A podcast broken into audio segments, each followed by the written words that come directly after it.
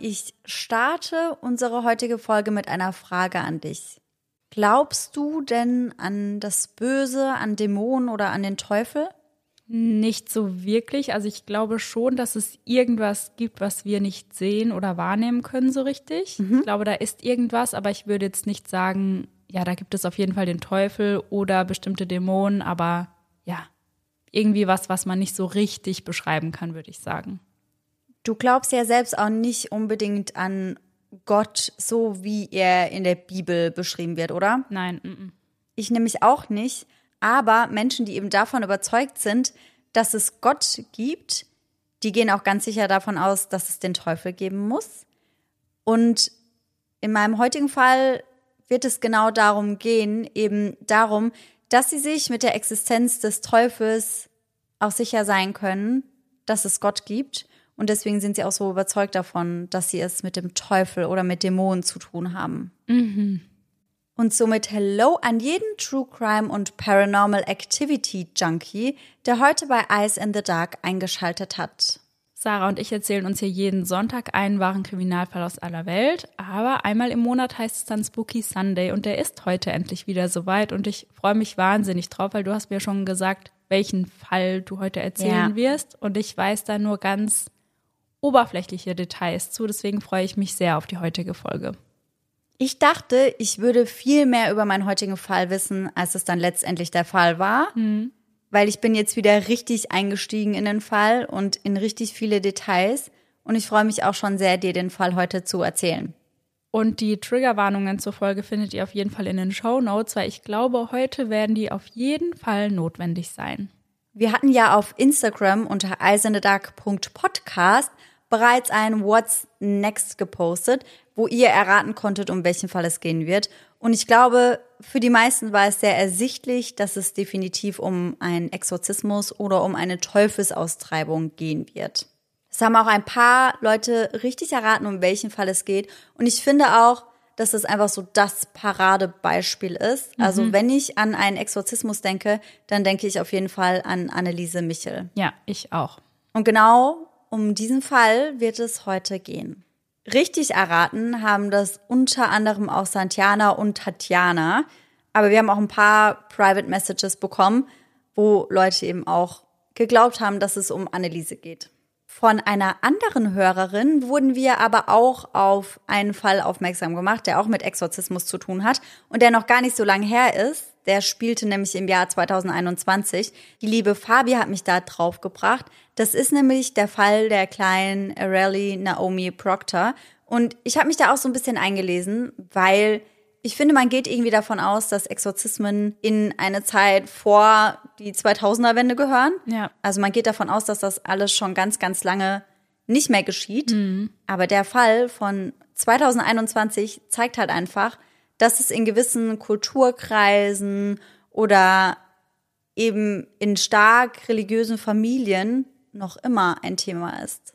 Und ich muss sagen, der Fall von Arelli hat mich schon ziemlich mitgenommen. Ich habe mir den da mal genauer angeschaut und ich habe euch da mal so einen kleinen Ausschnitt mitgebracht, damit ihr einfach wisst, worum es dabei geht. Das Ganze geschah, wie gesagt, im September 2021 und verantwortlich für ihren Tod waren tatsächlich ihre eigene Mutter Claudia, ihr Großvater und ihr Onkel, denn die hatten an der Kleinen, die war gerade mal drei Jahre alt, einen Exorzismus durchgeführt. Mhm. Claudia wird beschuldigt, den Hals des kleinen Mädchens festgehalten, gequetscht und ihr Nahrung verweigert zu haben. Ihr Großvater, der selbst ein Pastor ist, also deswegen wollte er den Exorzismus durchführen, hat die Kleine zusammen mit dem Onkel, der gerade einmal 19 Jahre alt war, festgehalten. Zu dem Vorfall heißt es, Claudia, also ihre Mutter, habe ihr die Finger in den Hals gesteckt, um zu versuchen, den Dämon aus ihr hinauszutreiben. Sie war davon überzeugt, dass die Kleine besessen war, weil sie öfters mitten in der Nacht schreiend und aufgebracht aufgewacht ist und dann eben durch die Wohnung gerannt ist. Nein, das war der Grund dafür. Das ist der Grund, der auf jeden Fall der Öffentlichkeit zur Verfügung steht. Ich weiß nicht, ob es da noch irgendwie andere Gründe gibt. Mhm. Die sind auf jeden Fall noch nicht veröffentlicht, aber das war alles, was ich gefunden habe. Oh, das ist ja krass, weil ich meine, Kinder in dem Alter können einfach ja häufig Albträume haben. Ja, total. Und gehen halt damit auch ganz anders um als halt ein Erwachsener. Ja, ja. Die Kleine wurde daraufhin dann zwölf Stunden lang in einer Kirche gefoltert, im Keller einer Kirche. Und Claudia wurde dann aber auch tatsächlich wegen Körperverletzung mit Todesfolge angeklagt. Und ihr Vater und der Onkel der Kleinen, die wurden ebenfalls angeklagt im Zusammenhang mit dem Tod des kleinen Mädchens. Das Trio sagt der Polizei aber nach wie vor, dass sie einfach nur versucht hätten, den Körper des Mädchens von bösen Geistern zu befreien. Die Mutter sagt selbst, Zitat, sie habe versucht, ihren Körper zu quetschen, um die Dämonen auszutreiben. Mm -hmm. Und dann hätten sie versucht, ihr eben die Finger in den Hals zu stecken, dass sie den Dämon ausbrechen soll. Also das hat, wir gehen da später nochmal drauf ein, gar nichts mit der herkömmlichen Teufelsaustreibung zu tun. Gar nicht. Also das sind ganz wirre Methoden. Die Kleine hätte dann irgendwann das Bewusstsein verloren und auch mehrere Verletzungen im Bereich der Augen, des Gesichts, des Halses und der Brust erlitten. Das kleine Mädchen starb dann nach zwölf Stunden Folter. Ihre Familie soll daraufhin aber noch zwei Stunden lang gewartet haben, bevor sie dann den Notruf angerufen hätten. Und ihre Mutter hat auch zugegeben, dass weder sie noch der Großvater noch der Onkel irgendwie versucht hätten, die Kleine wiederzubeleben oder ihr irgendwie zu helfen. Nach Ansicht des Großvaters wäre die Kleine nämlich auch nicht aufgrund des Exorzismus gestorben, sondern weil der Allmächtige das eben genauso wollte. Mhm. Ob der Vater der Kleinen mitbeteiligt war, das weiß man übrigens nicht. Also sein Name wurde nicht veröffentlicht, die Namen der anderen drei schon, auch deren Bilder wurden veröffentlicht. Deswegen gehe ich davon aus, dass man dem Vater zumindest bis dato noch nichts nachweisen kann. Mhm. Kann natürlich auch sein, dass er damit gar nichts zu tun hat. Ja. Denn der Mann, dem das Gebäude gehörte, in dem die Kirche betrieben wurde, der wusste auch, dass sie dort waren, aber er wusste eben auch gar nicht, was dort halt wirklich abging. Nach dem Tod des kleinen Mädchens veranstaltete die Familie dann eine pinkfarbene Beerdigung im Disney-Stil. Und die Mutter, und da habe ich mich besonders drüber aufgeregt, die hat dann wirklich in den Medien, also auf YouTube, hat sie ein Video hochgeladen, sie hat mit den Medien gesprochen und hat sich dann zu dem Tod der Kleinen geäußert. Also hat das Ganze dann noch ausgeschlachtet, sage ich mal und immer wieder festhalten wollen, dass die Menschen ja nicht wüssten, was sie durchgemacht hat. Nicht ihre Tochter, sondern sie selbst. Mhm. Und das war wirklich ein Fall, wo ich mir dachte, der passt für mich überhaupt nicht ins 21. Jahrhundert. Aber das ist halt genauso geschehen. Ich muss aber auch generell sagen, dass Exorzismen für mich was ganz, ganz weit entferntes sind. Ja. Also ich bin mit dem Thema Exorzismus nur in Berührung gekommen, wenn ich irgendwelche Filme gesehen habe, die damit zu tun haben. Ja, same. Da gibt es ja auch einige, beispielsweise den Exorzismus von Emily Rose und der basiert ja auch auf Grundlage unseres heutigen Falls.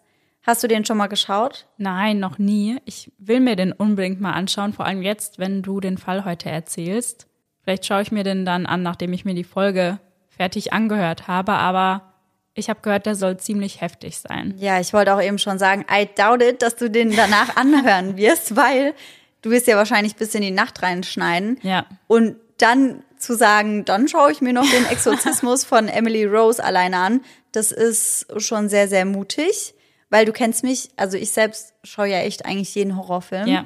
Aber den Exorzismus von Emily Rose, den habe ich einmal in Begleitung angefangen zu schauen und abgebrochen und einmal alleine angefangen zu schauen oh, mhm. und auch abgebrochen, hm. weil der schon sehr, sehr, sehr, sehr unheimlich ist. Ja. Und ich muss ja auch dazu sagen, ich höre mir ja meistens die Folge dann, wie gesagt, ich schneide, dann höre ich sie noch einmal Test. Ja. Und oft gehe ich dann noch mal kurz mit dem Hund raus, während ich die Folge Test höre. Und dann bin ich immer ganz paranoid und drehe mich dauernd um. Und ich glaube, vielleicht sollte ich heute versuchen, das nicht beim Gassi gehen zu machen, nachts. Ja, das würde ich auch nicht machen. und dann noch die Kirsche auf die Sahnetorte und den Film nachts alleine anschauen. auf gar keinen Fall. Würde ich auf gar keinen Fall machen. Ja. Also ich muss schon sagen, weil es gibt auch Tonbandaufnahmen. Mhm. An der mhm. Stelle deswegen auch eine kleine Warnung. Wir bauen da ein paar mit in die Folge ein, also dass ihr da schon mal Bescheid wisst. Weil ich glaube, wenn wir das nicht vorab ankündigen, dann kriegen die Leute einen Herzinfarkt. Ja. Also Das soll schon mal gesagt sein. Und ich habe mir die halt auch angehört, weil ich das halt im Rahmen der Recherche irgendwie schon wichtig fand. Und ich bin ehrlich, als ich dann nachts allein im Bett lag, da habe ich schon richtig Angst gehabt, ohne den Film zu schauen. Und dann würde ich sagen, starten wir auch direkt mit meinem Fall. Ich habe chronologisch ganz, ganz, ganz von vorne angefangen. Und zwar am 21. September 1952, denn da wird Anneliese Michel geboren. Heute wäre sie demnach 71 Jahre alt. Denn Anneliese stirbt am 1. Juli 1976 im Alter von gerade einmal 23 Jahren, nachdem sie mehr als 67 Exorzismen durchstehen musste. Boah, das ist zum Beispiel was, was ich nicht wusste. Also ich wusste nicht, dass das so viele waren. Ja, ging mir ganz genauso. Also ich hatte wie du auch so ein grobes Verständnis von dem Fall, aber ganz, ganz viele Details, die habe ich noch nie gehört. Mhm. Und deswegen fand ich es dann auch spannend. Ich habe ja ein Buch dazu gelesen, ein dazugehöriges Buch. Und da stand einfach so viel mit drin, was ich nicht wusste dass ich dann doch relativ schnell in der Recherche drin war. Ich hatte nämlich erst Angst, dass ich den Fall nicht mit Mehrwert präsentieren kann. Mhm. Aber wir haben jetzt so viele Details und Infos mit drin, dass ich schon sagen würde, dass es auf jeden Fall ein Mehrwert ist. Anneliese starb jedoch nicht aufgrund eines Exorzismus. Das wird ja in den Medien oftmals so dargestellt und auch ausgeschlachtet. Da kommen wir ganz am Ende der Folge nochmal drauf zurück sondern an den Folgen eines schlechten Ernährungszustandes und einer hochgradigen Abmagerung, gepaart mit einer Lungenentzündung. Wir sprechen in der heutigen Folge darüber, wie es soweit kommen konnte, ob Anneliese Michel wirklich besessen war und am Ende der Folge auch über die Berichterstattung zu dem Fall. Aber wie gesagt, wir beginnen jetzt erst einmal ganz von vorne. Anneliese Michel erblickt am 21.09.1952 in Leibelfingen das Licht der Welt. Ihre Eltern Anna und Josef Michel stammen beide aus alteingesessenen Bürger- und Handwerkerfamilien, die darüber hinaus ihren starken Glauben miteinander teilen. Demnach wird Anneliese auch direkt einen Tag nach ihrer Geburt schon getauft. Anneliese ist aber nicht das erste Kind der Michels, sondern wird als kleines Schwesterchen von Martha geboren. Diese stirbt allerdings im Alter von gerade einmal acht Jahren aufgrund eines Nierenleidens. Nach Anneliese komplementieren noch drei weitere Mädchen die Familie der Michels. Es folgen noch Gertraud Maria, Barbara und Roswitha Christine. So wird das Anwesen der Michels, welches Josef unterhalb von Weinbergabhängen in Klingenberg gebaut hatte, zu ihrem eigenen kleinen Kindergarten. So haben sie das selbst immer genannt. Klingenberg am Main ist eine kleine Stadt in Bayern und mittlerweile vor allem für das bekannt, was ich euch heute erzählen werde. Dort hatte Josef Michel ein Wohnhaus erbaut, welches über zwei separate Wohnungen im Erd- und Dachgeschoss verfügt. Umgeben ist es von einem großen Garten mit Rasen, Blumen, Sträuchern und Bäumen. Alles, was sich die Familie jemals gewünscht hatte. Nicht weit weg von ihrem Eigenheim befindet sich auch heute noch das vom Vater vererbte Sägewerk mit Zimmereigeschäft, welches Josef dann auch übernahm. Oftmals greift seine Frau Anna ihm hier unter die Arme vor allem wenn es um Büroarbeiten geht. Aus diesem Grund und weil sie auch im elterlichen Betrieb mitarbeitete, hatte sie nicht immer ausreichend Zeit für ihre vier Mädchen. Doch das war überhaupt kein Problem, denn mit in dem Haus wohnte ihre Großmutter und die hat sich natürlich immer sehr gerne um ihre vier Enkelkinder gekümmert. Ihr tiefer Glauben wird den Enkelkindern zum Beispiel, das heißt, sie wachsen wirklich höchst religiös auf. Wenn Anneliese nicht gerade bei ihrer Großmutter oder ihrer Mutter ist, dann besucht sie den örtlichen Kindergarten. Wirklich wohl fühlt sie sich dort jedoch nicht, vor allem wegen den anderen Kindern. Also sie findet da irgendwie nicht so richtig Anschluss. Bis auf ein paar solcher Kleinigkeiten scheint das Glück der Familie aber perfekt zu sein. Doch während die jüngeren Schwestern quick, lebendig und gesund sind, kämpft sich Anneliese von der einen Krankheit durch die nächste. Innerhalb der ersten fünf Lebensjahre bekommt Anneliese Michel nacheinander die Masern, gefolgt von Mumps und Scharlach. Anneliese bleibt dadurch sehr schmächtig, weshalb sie auf Anraten der Lehrerin ein Jahr später, also 1959, in die Volksschule kommt. Doch auf der Volksschule bleibt sie nicht lang, denn schon nach der sechsten Klasse wechselt sie auf das Dahlberg-Gymnasium in Aschaffenburg, wo sie fortan mit dem Zug hinpendelt und dort auch schnell Anschluss findet. Unter anderem entwickeln sich einige sehr gute Freundschaften zwischen ihr und ihrer Mitschülerin Marie-Louise Burdig, welche sich später unter anderem auch als Zeugin beim Aschaffenburger Prozess über Anneliese Michel äußern wird. Sie erinnert sich gerne an ihre Kindheitsfreundin zurück, beschreibt sie als eine aufgeweckte, fröhliche und immer zum Spaß aufgelegte Person.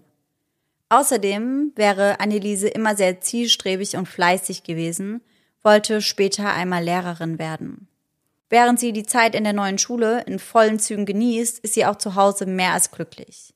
Sie lernt verschiedene Instrumente, ist in einem örtlichen Sportverein und an den Sonntagen geht es gemeinsam mit der ganzen Familie zum Gottesdienst. Manchmal aber auch unter der Woche. Und wenn das mal nicht funktioniert, dann wird am Abend im Hause Michel noch gebetet. Generell muss man dazu sagen, dass Annelieses Eltern zwar sehr liebevoll, dennoch aber auch sehr streng mit ihren Kindern waren. Vor allem was ihren Glauben angeht. Das macht sich oftmals bemerkbar, beispielsweise daran, dass sie der festen Überzeugung waren, man müsse rein in die Ehe gehen. Das heißt, man müsse vorab ein enthaltsames Leben führen. Heiraten wird Anneliese jedoch nie. Denn schon bald würde sich ihr Zustand verändern. Der Teufel, unter anderem, würde Besitz von ihr ergreifen. Das ganze Martyrium nimmt nach Beginn des neuen Schuljahres 1968 auf 1969 ihren Lauf. Anneliese und ihre Freundin Marie-Louise sitzen an jenem Tag im Zug nebeneinander, als Anneliese von jetzt auf gleich von einer Art Ohnmacht befallen wird. So beschreiben sie das zumindest zunächst. Später beschreibt sie selbst dann, dass ihre Gedanken wie entschwunden waren, ihr Gehirn wie ausgeschaltet. Als Marie, also ihre Freundin, das dann bemerkt, erschrickt sie. Allerdings ist Anneliese bereits einige Sekunden später wieder bei sich. Der Zustand währte also nur ganz, ganz kurz. Danach machen sich die beiden sogar noch lustig darüber und lachen diesen Schreck weg. Also man kennt das ja, die beiden nehmen das dann einfach nicht so ernst im ersten Moment und gehen wahrscheinlich einfach davon aus, dass Anneliese sich so ein bisschen rausgezoomt hat. Kennt man ja. Und machen darüber Witze nichts ahnen, welche Ursache dahinter steckt. Und vor allem nichts ahnt, was noch kommen wird. In der folgenden Nacht wacht Anneliese plötzlich auf. Sie hat das Gefühl, ein übermächtiges Wesen würde auf ihr lasten und ihr den Atem nehmen. Sie versucht, ihre im Nachbarbett schlafende Schwester zu rufen, bekommt jedoch keinen Ton heraus und ist wie gelähmt. Nur mit ihren Gedanken kann sie sich zur Mutter Gottes wenden, sagt sie später. So plötzlich, wie dieser Einfall gekommen ist, so schnell ist er nach einigen Minuten dann aber auch wieder verschwunden. Für mich persönlich hat sich das im allerersten Moment stark nach einer Schlafparalyse angehört. Da haben wir ja auch schon mal drüber gesprochen. Und das haben ja auch schon ganz schön viele unserer HörerInnen erlebt. Ja, und das war ja dann ganz ähnlich, oder? Dass sie das Gefühl hatten, jemand entweder sitzt an ihrem Bett oder steht in der Tür oder ja. auch diesen Druck auf der Brust. Ja, quasi. ganz genau. Da gibt es ja auch ganz viele Bilder, wo das verbildlicht wird. Und da ist das ja genau so dargestellt. Also, dass es oftmals so ist, dass man im Bett liegt, steif und sich nicht bewegen kann und über ihn sitzt dann sowas wie ein Dämon. Mhm. Aber ich glaube halt auch, wenn du sowas nicht kennst und darüber nicht Bescheid weißt und dann auch noch höchst religiös bist, dann deutest du das wahrscheinlich etwas anders.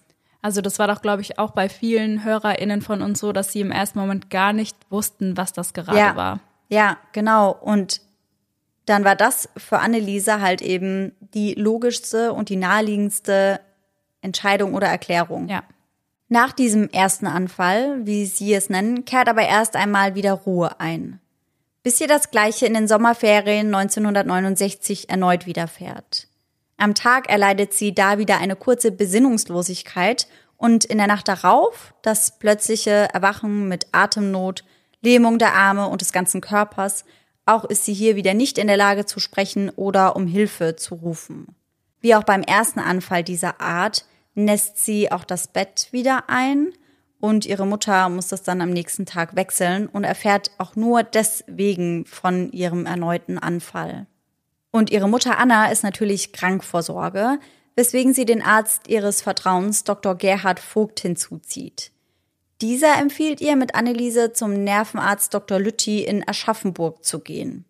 Und dieser stellt bei der neurologischen Untersuchung von Anneliese jedoch keine Krankheit fest. Das gefertigte Hirnstrombild ist in Ordnung. Es zeigt sich keine Spur einer Hirnverletzung oder sonstigen Störungen im Gehirn. Trotzdem vermutet der Art ein zerebrales Anfallsleiden, eine Grand Mal Epilepsie heißt das. Und das ist tatsächlich das, was die meisten Menschen vor Augen haben, wenn sie an einen epileptischen Anfall denken.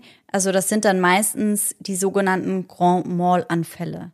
Darunter versteht man eine besondere Form von generalisiertem Anfall und das zeichnet sich hauptsächlich dadurch aus, dass der Betroffene stürzt, krampft und sich mitunter auf die Zunge beißt.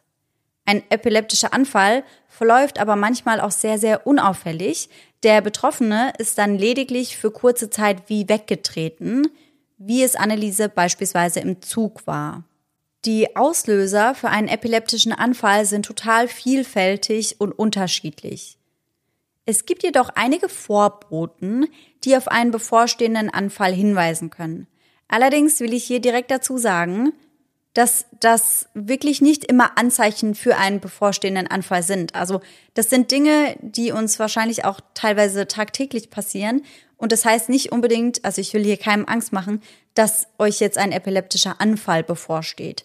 Aber das sind eben Vorboten, die sich oftmals mit so einem Anfall in Verbindung bringen lassen. Ein epileptischer Anfall kündigt sich beispielsweise manchmal unter anderem mit Verstimmung, Reizbarkeit und Kopfschmerzen an und mitunter tritt zudem eine sogenannte Aura auf. Das sind Wahrnehmungsstörungen, die nur der Patient selbst bemerkt.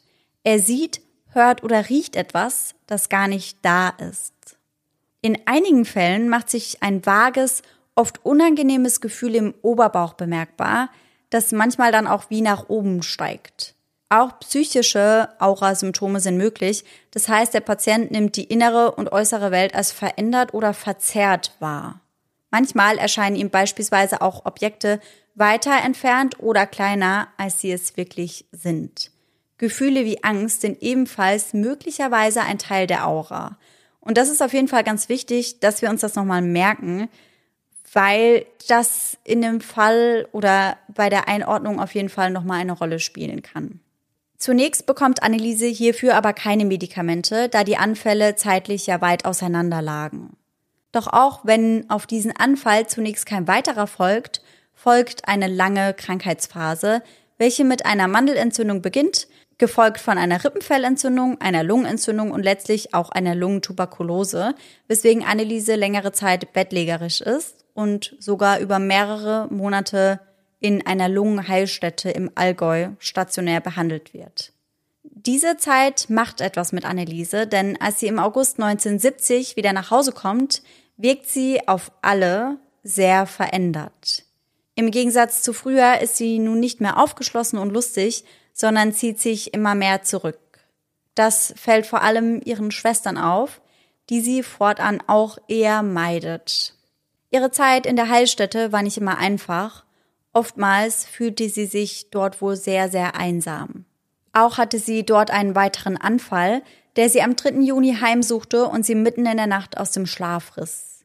Sie beschreibt das wieder als diese unsichtbare Macht, die über sie herfiel und sie zu erdrücken drohte.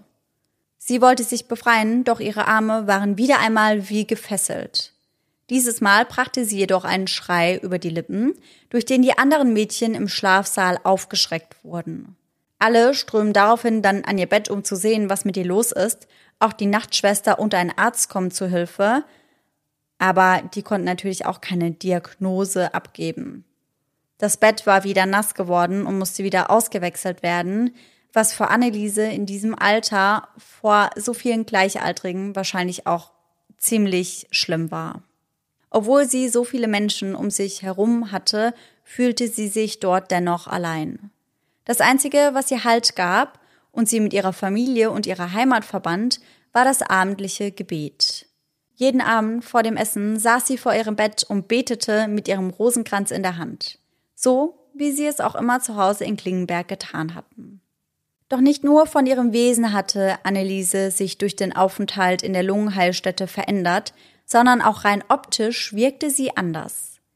Ihre Augen, sonst blaugrau, schauten sonderbar schwarz aus. Und ihre Hände sahen aus wie Pfoten mit Krallen. Das sagen zumindest die anderen Mädchen. Doch auch eine neue Untersuchung bei einem weiteren Nervenarzt liefert keine Diagnose. Zumindest keine richtige, denn der davor hatte zwar eine Epilepsie diagnostiziert, aber dafür ja eigentlich gar keine Beweise gefunden, sage ich mal, weil das Hirnstrombild war ja in Ordnung. Dennoch empfiehlt dieser Arzt Anneliese nun eine medikamentöse Behandlung gegen ihre Epilepsie.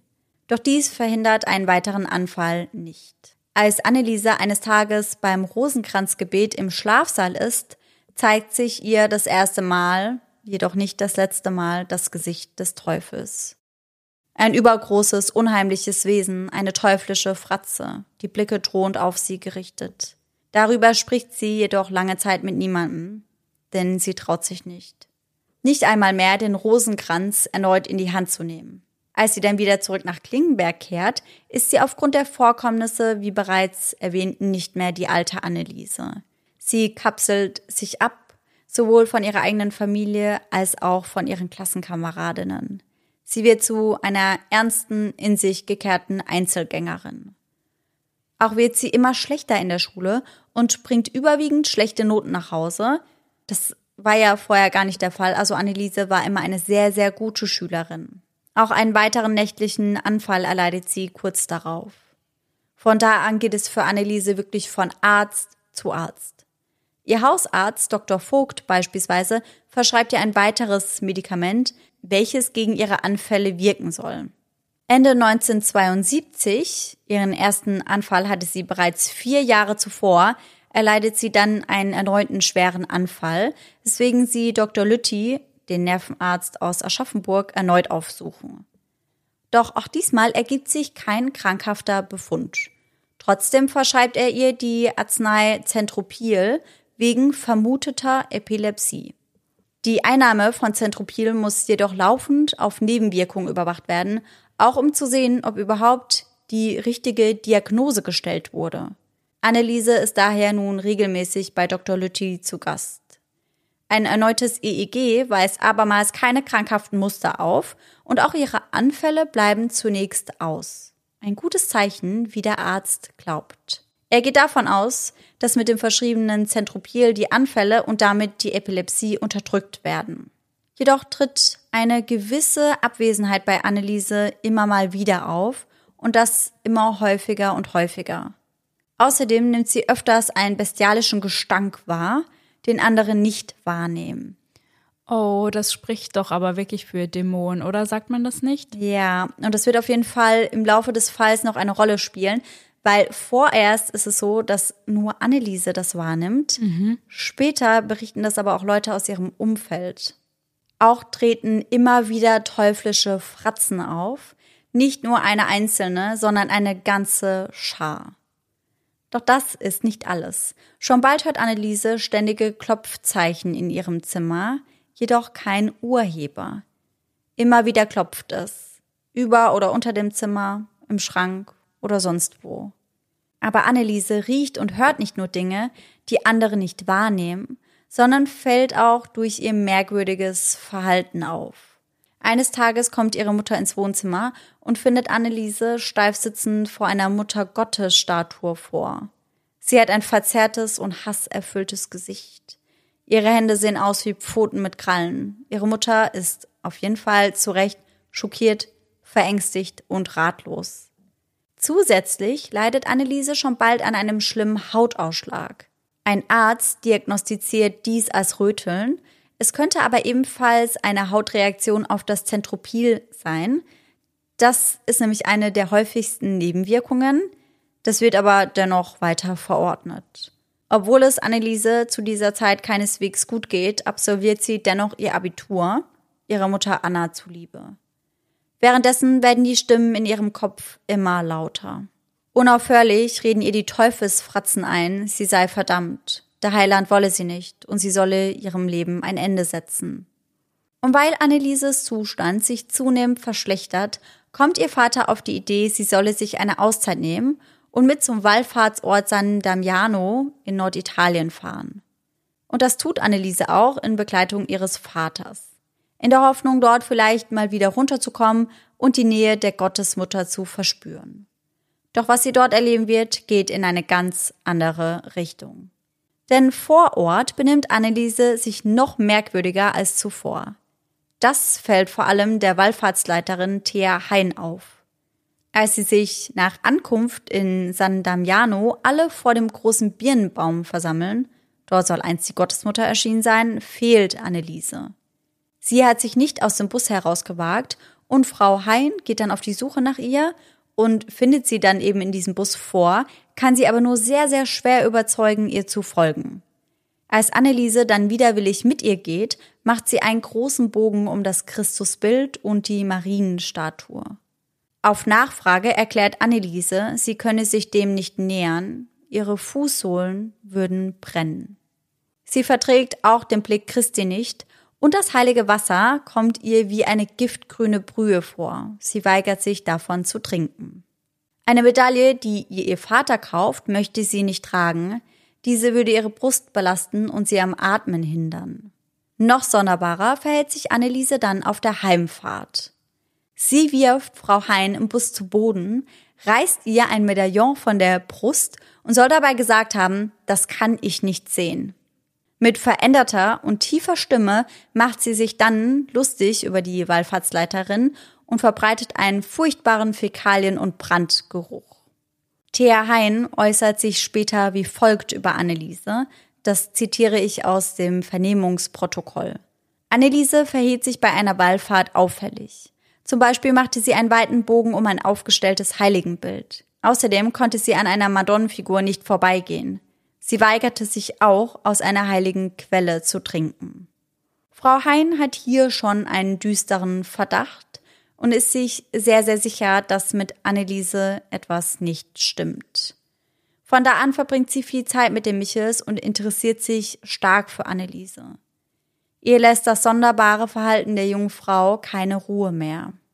Bestärkt in ihrem Verdacht fühlt sie sich durch die Erzählungen von Anneliese und ihren Eltern, diese weihen sie nämlich dann auch in die Vorkommnisse der letzten Wochen, Monate und Jahre ein. Später wird sich Frau Hein als die Entdeckerin von Annelieses Besessenheit bezeichnen. Kurz darauf suchen sie dann einen Pfarrer aus Aschaffenburg auf. Dieser bestätigt eine Besessenheit, zunächst jedoch nicht. Also er geht nicht davon aus, dass Anneliese besessen ist. Ah, das ist ja mal interessant zu wissen. Anwesend bei diesem Treffen ist auch ein Kaplan und dieser wiederum ist mit Ernst Alt befreundet, der ebenfalls ein Kaplan ist, jedoch in einem anderen Verein in Aschaffenburg. Und den Namen können wir uns auf jeden Fall schon einmal merken, denn Ernst Alt wird später eine entscheidende Rolle im Fall Michel spielen. Okay, ist notiert. Hm. Da ein Arztbesuch sie bisher nicht weiterbrachte, reift in Anna und Josef Michel ein düsterer Verdacht. Sie glauben, Annelieses Leiden könnte religiöser Natur sein. Und die bereits erwähnte Wallfahrtsleiterin Thea Hein, die weiß natürlich sofort Rat.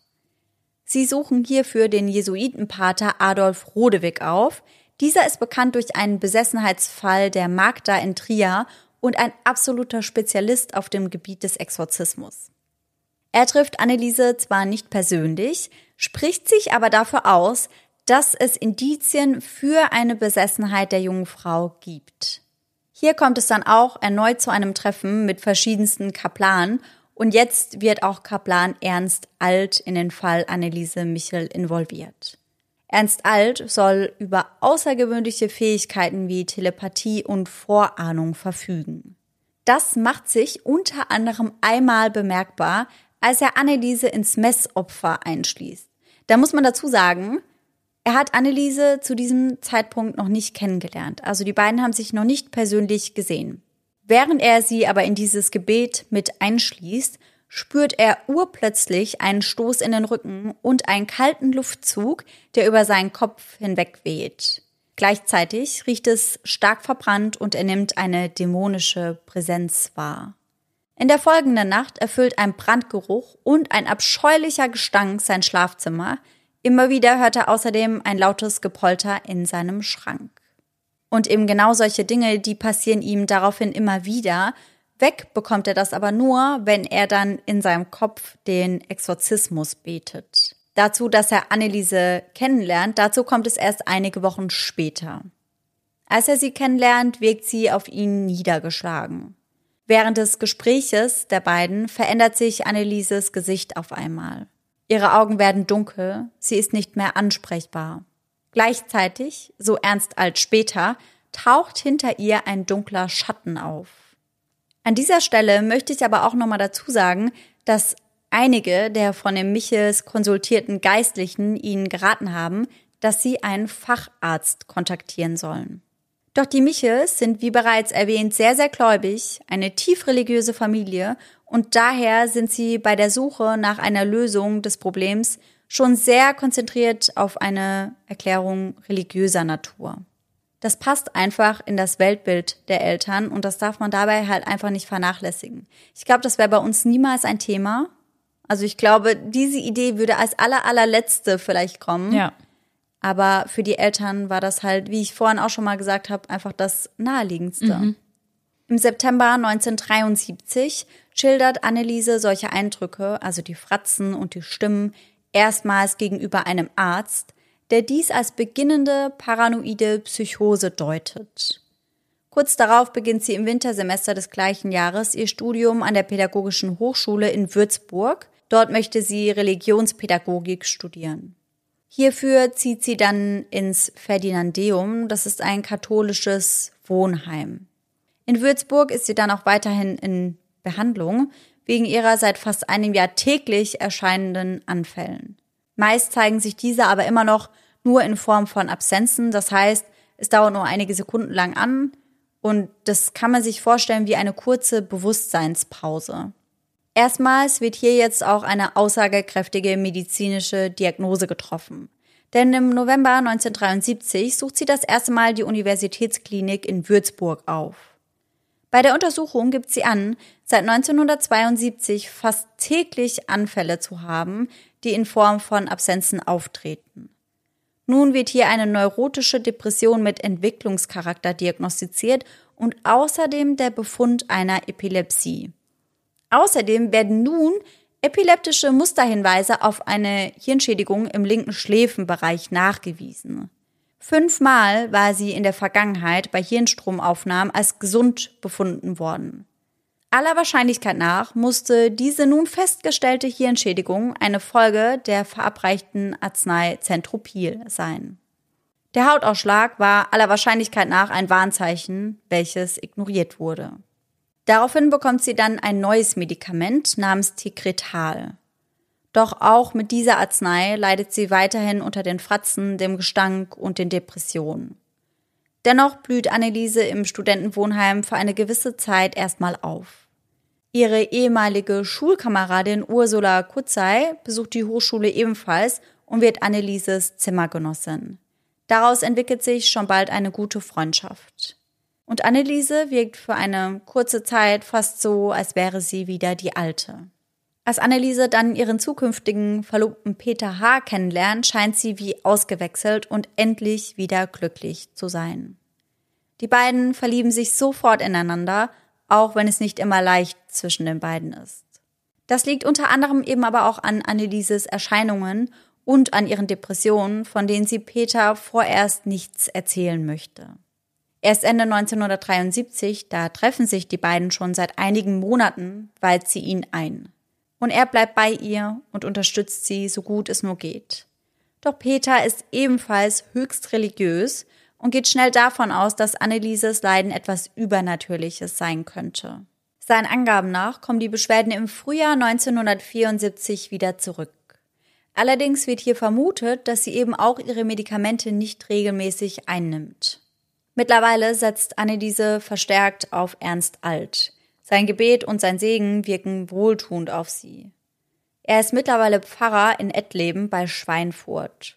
Gegenüber der Polizei sagt er nach Annelieses Tod, ich zitiere, Sie machte mir öfter den Vorwurf, dass ich ihr nicht glaubte und alles psychologisch erklären wollte. Auf meinen ausdrücklichen Wunsch ist sie bei der Nervenfachärztin geblieben und hat weiterhin die Medikamente eingenommen, von denen sie wiederholt sagte, dass sie nichts nützen. Im Dezember 1994 stellt er jedoch eine andere Diagnose und diese lautet Umsessenheit. Im Unterschied zu einer Besessenheit sind die Dämonen bei der Betroffenen hier nur um sie herum, sie belagern und bedrängen sie. Bei einer Besessenheit wird eine Person von einem Wesen oder einer übernatürlichen Macht in Besitz genommen.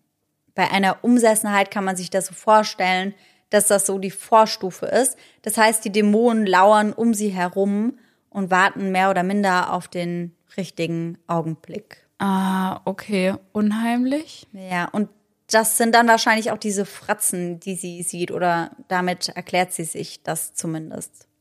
Bei seiner Aussage gegenüber der Polizei sagt er später, er habe Anneliese geraten, einen Seelenführer zu wählen, um nach dessen Maßgabe ein striktes und geordnetes religiöses Leben zu führen. Anneliese hätte ihn gewählt, weswegen es eben zu regelmäßigen Treffen zwischen den beiden kam. Ende September 1974 beantragt Ernst All dann, unter anderem auch auf Drängen von Thea Hein, ein Exorzismus. Er schildert hier Annelieses Beschwerden und bringt übernatürliche Erfahrungen im Zusammenhang damit auf Papier. Er schreibt, im Interesse der Sache ist es mir nun daran gelegen, schnell zu handeln, damit wir nicht in den Strudel einer gefährlichen Publizität gelangen. Leider beschert die Satanswelle im Fernsehen und im Kino Machwerke, die vielleicht den ein oder anderen zu Indiskretion im Falle A.M. verleiten könnte. Auch besteht die Gefahr, dass Personen, die sich damit befasst haben oder davon wissen, mehr in einer religiösen Sensation als im Gottesdienst verharren. Und was die religiöse Sensation angeht, damit meint er tatsächlich unter anderem auch die Wallfahrtsleitung Thea Hein.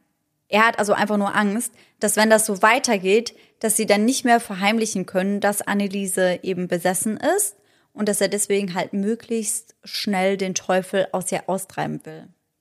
Ein Exorzismus wird vorerst aber nicht genehmigt. Ernst Alt soll Anneliese aber weiterhin beobachten. Kurze Frage an der Stelle. Also muss jeder Exorzismus genehmigt werden? Nein, nicht jeder Exorzismus muss genehmigt werden. Es gibt da Unterschiede, da gehen wir später auch nochmal drauf ein. Nur der große Exorzismus, der muss genehmigt werden und das dann auch von dem verantwortlichen Bischof. Okay, weil das wäre ja meine nächste Frage gewesen. Ich hätte gedacht, okay, sein Pfarrer kann das vielleicht entscheiden, mhm. aber damit hast du mir die zweite Frage schon beantwortet. Genau, also das muss der Bischof machen und in unserem Fall lehnt er das eben vorerst ab. Ab diesem Moment zieht Anneliese sich dann wieder verstärkt zurück und kapselt sich immer mehr von ihren Freunden ab, auch von ihrem Freund Peter. Ihr Zustand verschlechtert sich wieder. Wenn beispielsweise eine ihrer Freundinnen in ihrem Zimmer für sich beten, aber das im Stillen, also nur in Gedanken, so bittet Anneliese sie mehrfach, dies zu unterlassen. Nein. Hm. Sie bekommt auch eine große Abneigung gegen geweihte Gegenstände wie Bilder oder Weihwasser. Sie kann außerdem nur bis zur Kirchentüre gehen, kann aber nicht mehr in die Kirche hinein. Ihre Beine werden immer wieder ganz steif, wenn sie das versucht. Es kommt ab und an vor, dass sich ihr Gesicht mitten in einem Gespräch mit einer Freundin oder mit Peter zu einer Fratze verändert. Gegenüber Ernst Alt äußert sie dann das Gefühl zu haben, verdammt zu sein. In Gedanken spricht er daraufhin dann den Exorzismus probativus. Das ist ein Probeexorzismus. Das geschieht am 1. Juli 1975, genau ein Jahr vor ihrem Tod. Und ein Exorzismus probativus ist wie gesagt ein Probeexorzismus, der möglichst ohne Wissen der hilfesuchenden Person gesprochen werden soll um durch die folgende Reaktion eben eine sichere theologische Diagnose stellen zu können. Das heißt, man möchte die Reaktion der vermeintlich besessenen Person testen. Man spricht die Exorzismusformel also in Gedanken und hofft, dass sich typische Merkmale für eine Besessenheit zeigen. Oder im besten Fall eigentlich eher, dass sich keine zeigen. Typische Merkmale für eine Besessenheit sind beispielsweise eine Abneigung gegen religiöse Gegenstände. Dieser Exorzismus kann ohne Genehmigung durchgeführt werden. Und das genau macht eben Ernst Alt am 1. Juli 75. Anneliese reagiert darauf und zwar ziemlich extrem. Sie zerreißt daraufhin nämlich laut schreiend ihren Rosenkranz. Peter, der mit bei ihnen ist, den schreit sie in drohender Haltung und mit veränderter Stimme an. Peter raus. Pfarrer Alt sagt, dass sie wie eine Besessene reagiert hätte. Also ab dem Zeitpunkt ist sich Ernst Alt eben sehr, sehr sicher, dass Anneliese besessen ist. Anneliese geht es schon bald so schlecht, dass sie ihr Studium nicht mehr fortführen kann und wieder zurück nach Hause nach Klingenberg kehrt. Thea Hein, die Wallfahrtsleitung, kümmert sich ab hier wieder regelmäßiger um sie. Anstelle von Pfarrer Ernst Alt, der etwas weiter entfernt wohnt, ziehen die Miches daraufhin dann Kaplan Roth hinzu. Als dieser die Miches das erste Mal besuchen möchte, sagt Anneliese kurz vorher, der Roth, dieser Hund, kommt auch. Und das, obwohl sie nichts von seinem Besuch wusste. Also ihr wurde das nicht gesagt. Als dieser dann das Wohnzimmer betritt, nimmt er ebenfalls diesen furchtbaren Gestank wahr. In der Küche trifft er dann das erste Mal auf Anneliese. Sie rennt auf ihn zu, bleibt kurz vor ihm stehen und nimmt dann wieder Abstand. Dazu, also zu dieser Reaktion, kommt es wiederholt. Immer wieder schreit sie, gehen Sie raus, sie quälen mich. Erneut zerfetzt sie einen Rosenkranz. Als Kaplan Roth aus seiner Brusttasche ein Kreuz herausnehmen möchte, um sie zu segnen, tobt sie, schnappt sich ein Kanister Wasser aus San Damiano und möchte dieses nach ihm werfen. Doch der Kanister bleibt zunächst in der Luft stehen, wie eingefroren, dann fällt er angeblich neben ihr zu Boden. Als Ernst Alt das damit bekommt, bittet er erneut um die Erlaubnis, einen Exorzismus durchzuführen. Mündlich bekommt er die Genehmigung zu einem kleinen Exorzismus erteilt. Die katholische Kirche unterscheidet nämlich zwischen dem kleinen und dem großen Exorzismus. Ein kleiner Exorzismus ist beispielsweise auch im Taufritual enthalten, wenn Partner und Eltern stellvertretend für das Kind dem Bösen entsagen. Ach nee, das wusste ich auch nicht. Ich wusste das auch nicht. Bist du getauft? Ja. Ja. Ja, ich auch. Der Exorzismus ist eine Abfolge von Gebeten, mit Hilfe derer der Exorzist Gott um Befreiung vom Bösen bittet. Beim großen Exorzismus schließt sich jedoch noch eine direkte Beschwörung des Teufels an. Dabei versucht der Priester nämlich den Namen des Dämons zu erfahren. Die Regeln des Exorzismus sind seit 1614 in einem Handbuch des Vatikan, dem Rituale Romanum, festgeschrieben. 1999 veröffentlicht der Vatikan allerdings eine Neufassung, da gehen wir ganz am Ende der Folge nochmal drauf ein. Zum kleinen Exorzismus an Anneliese Michel kommt es dann am 3. August 1975. Zunächst geht es ihr dadurch auch etwas besser, doch nicht wesentlich und auch nicht langfristig. Schon bald wird ihr Zustand wieder schlimmer. Nachts rennt sie durchs Haus, jagt ihre Eltern und Geschwister aus den Betten. Tagelang kann sie selbst überhaupt nicht schlafen und schreit daher die ganze Nacht durch. Im Inneren würde sie glühen vor Hitze, weswegen sie sich in eiskaltes Wasser schmeißt. Sie steckt den Kopf in die Toilette, immer wieder reißt sie sich die Kleider vom Leib. Thea Hein berichtet im Nachhinein, dass sie, die das Doppelte an Gewicht hatte wie Anneliese, von ihr wie eine Puppe unter den Arm genommen und vom Zimmer hinaus und wieder hereingetragen wird. Also Anneliese hat sich Thea Hein einfach unter den Arm geschnappt, obwohl Anneliese wirklich sehr, sehr schmächtig und nicht allzu stark war und auch ja nicht in dem besten Zustand. Und wäre mit ihr durch das ganze Haus gerannt. Puh, okay. Ihrer Schwester Roswitha passierte etwas ähnliches. Sie wurde jedoch danach von Anneliese auf den Boden geschleudert. Während Anneliese trotz Hunger scheinbar nicht mehr essen darf, muss sie Kohle kauen, Fliegen und Spinnen verzehren und ihren eigenen Urin vom Boden aufsaugen. Das sagen ihr die Stimmen in ihrem Kopf. Immer wieder schlägt, stößt oder beißt Anneliese, ihre Familienangehörigen, das heißt ihre Eltern, ihre Schwestern, aber auch die Pfarrer und Priester, die vor Ort sind, oder eben die Wallfahrtsleitung Thea Hein. Ihr Gesicht wäre oftmals von Hass verzerrt, wenn sie jemand küssen würde. Alles, was geweiht ist, verabscheut sie nach wie vor. Die Geistlichen, die nach ihr schauen, werden von ihr angegriffen. Einer von ihnen hält seine geweihten Hände über Anneliese und sie schnauzt ihn dann an mit einem Nehmen Sie Ihre Pfoten weg, das brennt wie Feuer. Ein anderes Mal sitzt Anneliese zwei Tage lang unter dem Küchentisch und bellt wie ein Hund. Erst als ihr dreimal im Namen der heiligsten Dreifaltigkeit befohlen wird, hervorzukommen, gehorcht sie. Annelieses Mutter Anna wird einmal Zeugin eines angsteinflößenden Vorfalls. In ihrer Gegenwart Anneliese sitzt gerade auf dem Sofa, wird diese auf einmal in die Höhe gerissen bis zur Zimmerdecke. Ernst Alt schlägt daraufhin vor, Anneliese in eine Nervenanstalt einweisen zu lassen und dort parallel den Exorzismus zu beten. Doch das geschieht nicht, denn Anneliese und ihre Familie lehnen das strikt ab. Sie haben Angst, dass wenn das an die Öffentlichkeit gerät, dass Anneliese dann keine Religionslehrerin mehr werden dürfe. Anfang September 1975 wendet sich Thea Hein dann erneut an den Exorzismusexperten Rodewig aus Frankfurt und dieses Mal reist dieser dann nach Klingenberg. Als Rodewig neben Anneliese Platz nimmt und ihre Hände in seine legt, beginnt Anneliese plötzlich zu sprechen. In veränderter, tiefer Stimme. Rodewig fragt nach dem Namen und sie antwortet Judas. Wir kennen uns doch, entgegnet Rodewig ihm. Bereits im Fall von Magda sah er sich nämlich genau diesem Dämon gegenüber. Er ist sich sicher, dass Anneliese besessen ist und schlägt vor, einen großen Exorzismus vorzunehmen.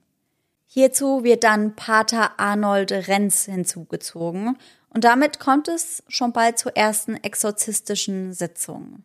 Die erste von in der Zahl 67 Stück.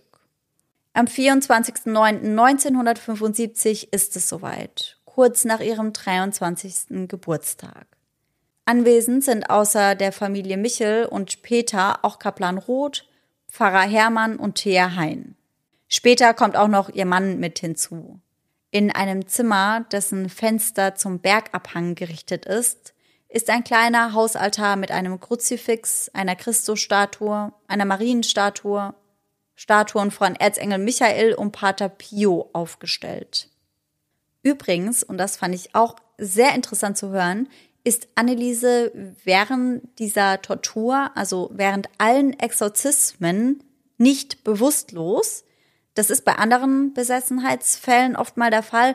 Also, dass sie sich dann oftmals nicht erinnern können, was sie gesagt haben oder was geschehen ist, sondern dass sie dann erst nach dem Exorzismus dann wieder in Vorschein treten, sage ich mal.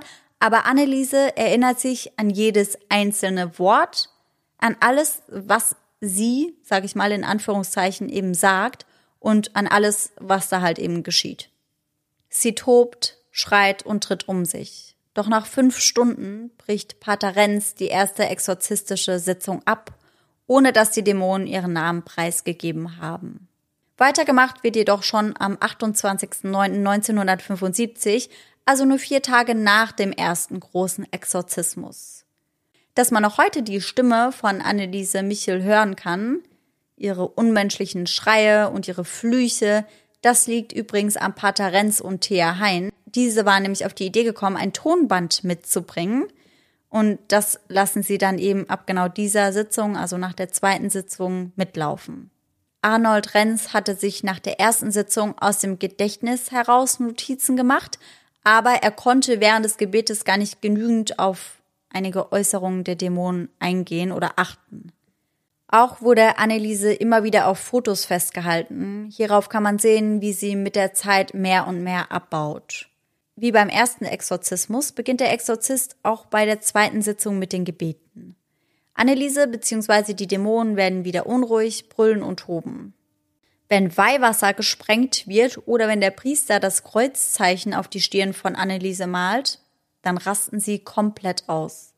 Doch nach einiger Weile gelingt es ihnen, einen der Dämonen zum Reden zu bringen. Es ist wieder Judas. Und diese Aufnahmen, die sind für jeden frei zugänglich im Internet zu finden.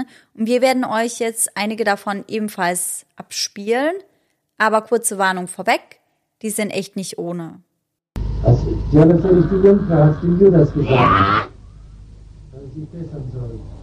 Und wenn er zurückkommt. Für uns gibt's kein Zurück. Nee,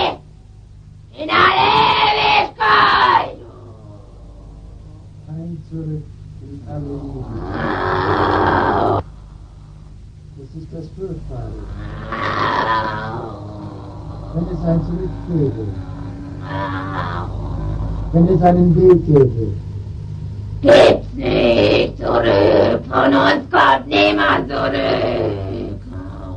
Nach Judas spricht schon bald Luzifer höchstpersönlich, der Oberste der Hölle. Diesen erkennt man vor allem am Knirschen mit den Zähnen. Das Knirschen von Anneliese ist so stark, dass man glaubt, die Zähne würden ihr gleich zerspringen.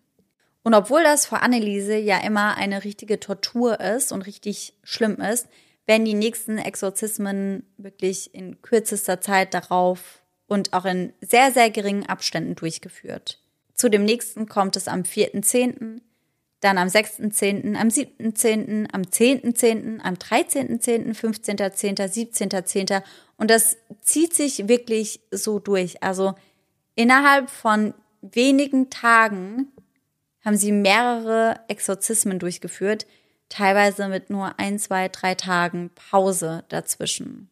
Bei jeder einzelnen Sitzung drückt der Pater vor Beginn auf seinen Kassettenrekorder und lässt das Band mitlaufen. Genauso wie Thea Hein, die ebenfalls Aufnahmen von den Exorzismen macht. Im Laufe der Exorzismen geben immer mehr Dämonen ihren Namen preis. Als Dritter im Bunde meldet sich am 10. Oktober Nero, der große Christenverfolger des ersten Jahrhunderts. Am 13. Oktober melden sich dann Hitler und Kain zu Wort. Wow, okay, krass. Und das werden wir euch jetzt auch mal kurz einspielen. Ich? Der Judas. Und der Nero. Kain. Und der Hitler. Fünf wir. Und das ist der sechste? Oh, den haben wir gelogen. Den habt ihr dazu gelogen. Wann kracht's? Oh, wenn, wenn, wenn, wenn, wenn, wenn, wenn, nix. Und ich finde, die Aufnahmen hören sich einfach so furchtbar an. Das jagt mir jedes Mal wieder einen kompletten Schauer über den Körper. Also da werden wir wahrscheinlich am Ende der Folge auch nochmal drüber sprechen, aber das sind auch so Sachen, die ich mir nicht erklären kann und ich finde die so super unheimlich. Also Ja.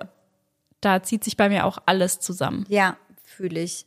Und obwohl sich das auf den Aufnahmen nicht so anhört, gibt es in dieser Zeit jedoch auch Phasen, in denen es Anneliese wieder besser geht und in denen sie sogar ihr Studium fortsetzen kann. Sie schreibt an ihrer Examensarbeit mit dem Thema die Bewältigung von Angst und kann sogar ihre Zulassung zur Prüfung der katholischen Lehrererlaubnis ablegen. Anneliese pendelt also für eine gewisse Zeit dann wieder zwischen Würzburg und Klingenberg hin und her. Doch schon bald wird ihr Zustand wieder schlechter und deswegen ist sie dann gar nicht mehr in der Lage dazu. Also okay, ich wusste nicht, dass sie ihr Studium dann doch noch weiterführt. Also das Ja. ist so ein Fakt, den ich nicht mehr im Kopf hatte. Aber da frage ich mich auch, hat da irgendjemand was gemerkt oder? Ja, also im Studentenwohnheim hat man das sehr wohl gemerkt, weil man das auch gar nicht mehr richtig verbergen konnte. Auf ihre Mitschülerinnen wirkt Anneliese in dieser Zeit sehr apathisch. Also die haben schon gemerkt, dass mit ihr irgendwas nicht stimmt. Doch nur ein ganz kleiner Kreis war eingeweiht und wusste von den Exorzismen. Das waren ihre Familie, der Freund von Anneliese Peter, einige enge Freundinnen sogar, Thea Hein und eben einige Geistliche.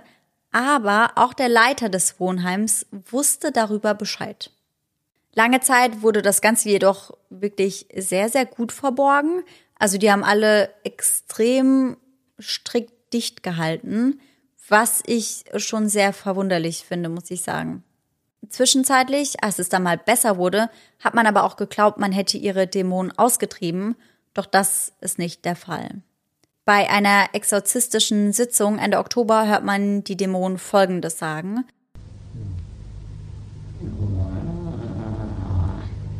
Du bist also bald raus. Ja, Wann bist du raus? bald. Sehr bald. Im Namen des In dem dreifaltigen, Monat müssen wir raus. im Namen des dreifaltigen Gottes sagt die Wahrheit. Ja, Im Namen der allerseligsten Jungfrau sagt die Wahrheit. ja, es stimmt. Vis abductor, viter actor, justitia declinator, malo, malorum radis, Ah, fomes viciorum. Eine weitere Stimme sagt, ihr müsst noch beten. Ich bin eine verdammte Frau. Ich bin einer Freundin erschienen, die war gläubig. Wir sind noch fünf und ich bin von Anfang an hier. Auf jeden Fall sind die Dämonen schon bald wieder entweder zurück oder sie zeigen sich dann wieder mit einer heftigen Ankündigung. Die Rotznase bringen wir noch um. Weitere Exorzismus folgen und Annelieses Zustand wird immer schlechter. Mittlerweile darf sie gar nichts mehr essen und zu Arnold Renz sagt sie einmal, wenn ich einen riesigen Hunger habe und ich essen will, dann ist eine Schranke davor. Das ist wie ein Zwang. Ich darf das nicht. Es war auch so, dass ich keine Handschuhe anziehen konnte und keine Kappe aufsetzen durfte, obgleich es draußen doch so kalt war. Es ist eigentlich sonst nicht so schlimm, aber wenn es so kalt war wie in der Woche, hat es mich ganz schön abgeschüttelt. Und nachts darf ich mich nicht gescheit zudecken. Zurück zu Hause tobt Anneliese weiter. Sie beginnt sich selbst zu verletzen, schlägt immer wieder ihren Kopf an die Wand und beißt um sich. Auch körperlich baut sie immer mehr ab. Im letzten Brief von Arnold Renz vom 20.06.76 an Bischof Stangl heißt es, im Gesicht hat sie alles wieder an ihren Verletzungen verloren. Die Augen sind wieder in Ordnung. Jedoch hat sie noch Wunden an Nase und Knien. Sie macht eine Menge Kniebeugen. Bis zu 600 Mal mit ganz kurzen Pausen.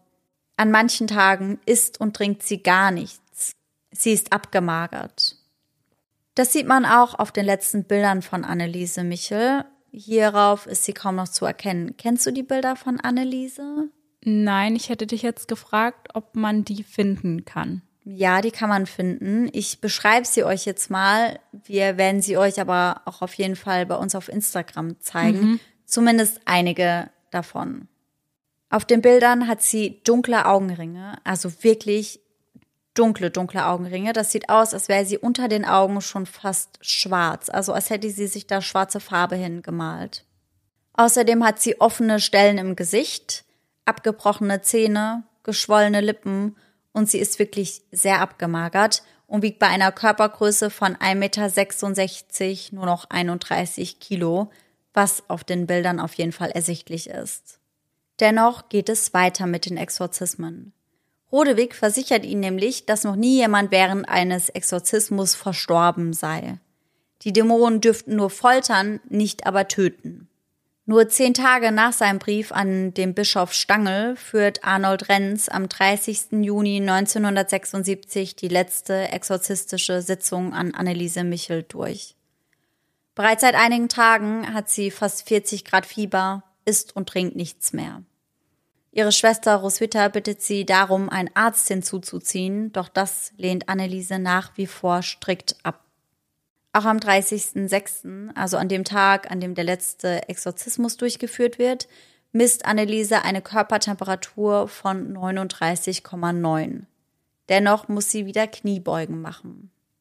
Abgesehen von Anneliese sind alle anderen hoffnungsvoll gestimmt, denn eine Stimme hatte während eines Exorzismus gesagt, dass im Juli eine Wende eintreten würde. Pünktlich zu Mitternacht sagt ihr Vater Josef seiner Tochter, dass nunmehr Juli sei, die Wende komme. Die Dämonen dürften sie nun nicht mehr belästigen, sagt er. Es ist jetzt Juli. Im Namen der allerheiligsten Dreifaltigkeit befehle ich euch, jetzt auszufahren und Anneliese endlich in Ruhe zu lassen. Und siehe da, das furchtbare und wochenlange Geschrei, welches Anneliese ja jede Nacht hatte, das hört auf einmal auf und Anneliese dreht sich dann auf die rechte Seite und schläft nach kurzer Zeit endlich mal wieder friedlich ein. Auch Josef, ihr Vater, geht daraufhin schlafen, denn er muss am nächsten Tag früh raus.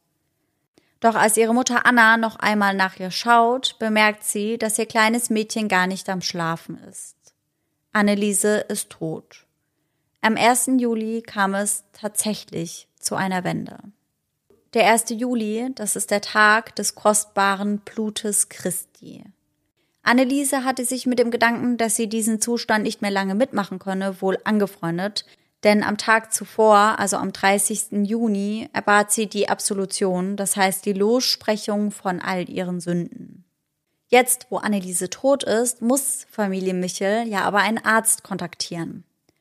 Und klar ist, dass Annelieses Zustand ja auf jeden Fall Fragen aufwerfen würde. Ich meine, ich habe dir eben in der Aufnahmepause kurz das Bild von Anneliese gezeigt. Sie wiegt nur noch 31 Kilo. Dass ein Arzt hier auf jeden Fall skeptisch werden würde, das ist wahrscheinlich klar. Ja, also als ich die Bilder gesehen habe, konnte ich im ersten Moment gar nicht fassen, dass das wirkliche Bilder sind, weil Ja. die so schrecklich sind. Ja, total. Und genau aus diesem Grund kontaktiert Arnold Renz dann zunächst einen befreundeten Arzt aus Frankfurt, welcher sich dann auch sofort auf den Weg nach Klingenberg macht. Und dieser soll dann Annelieses Totenschein ausstellen. Und ein Totenschein wird dann ja ausgestellt, wenn jemand eines natürlichen Todes gestorben ist.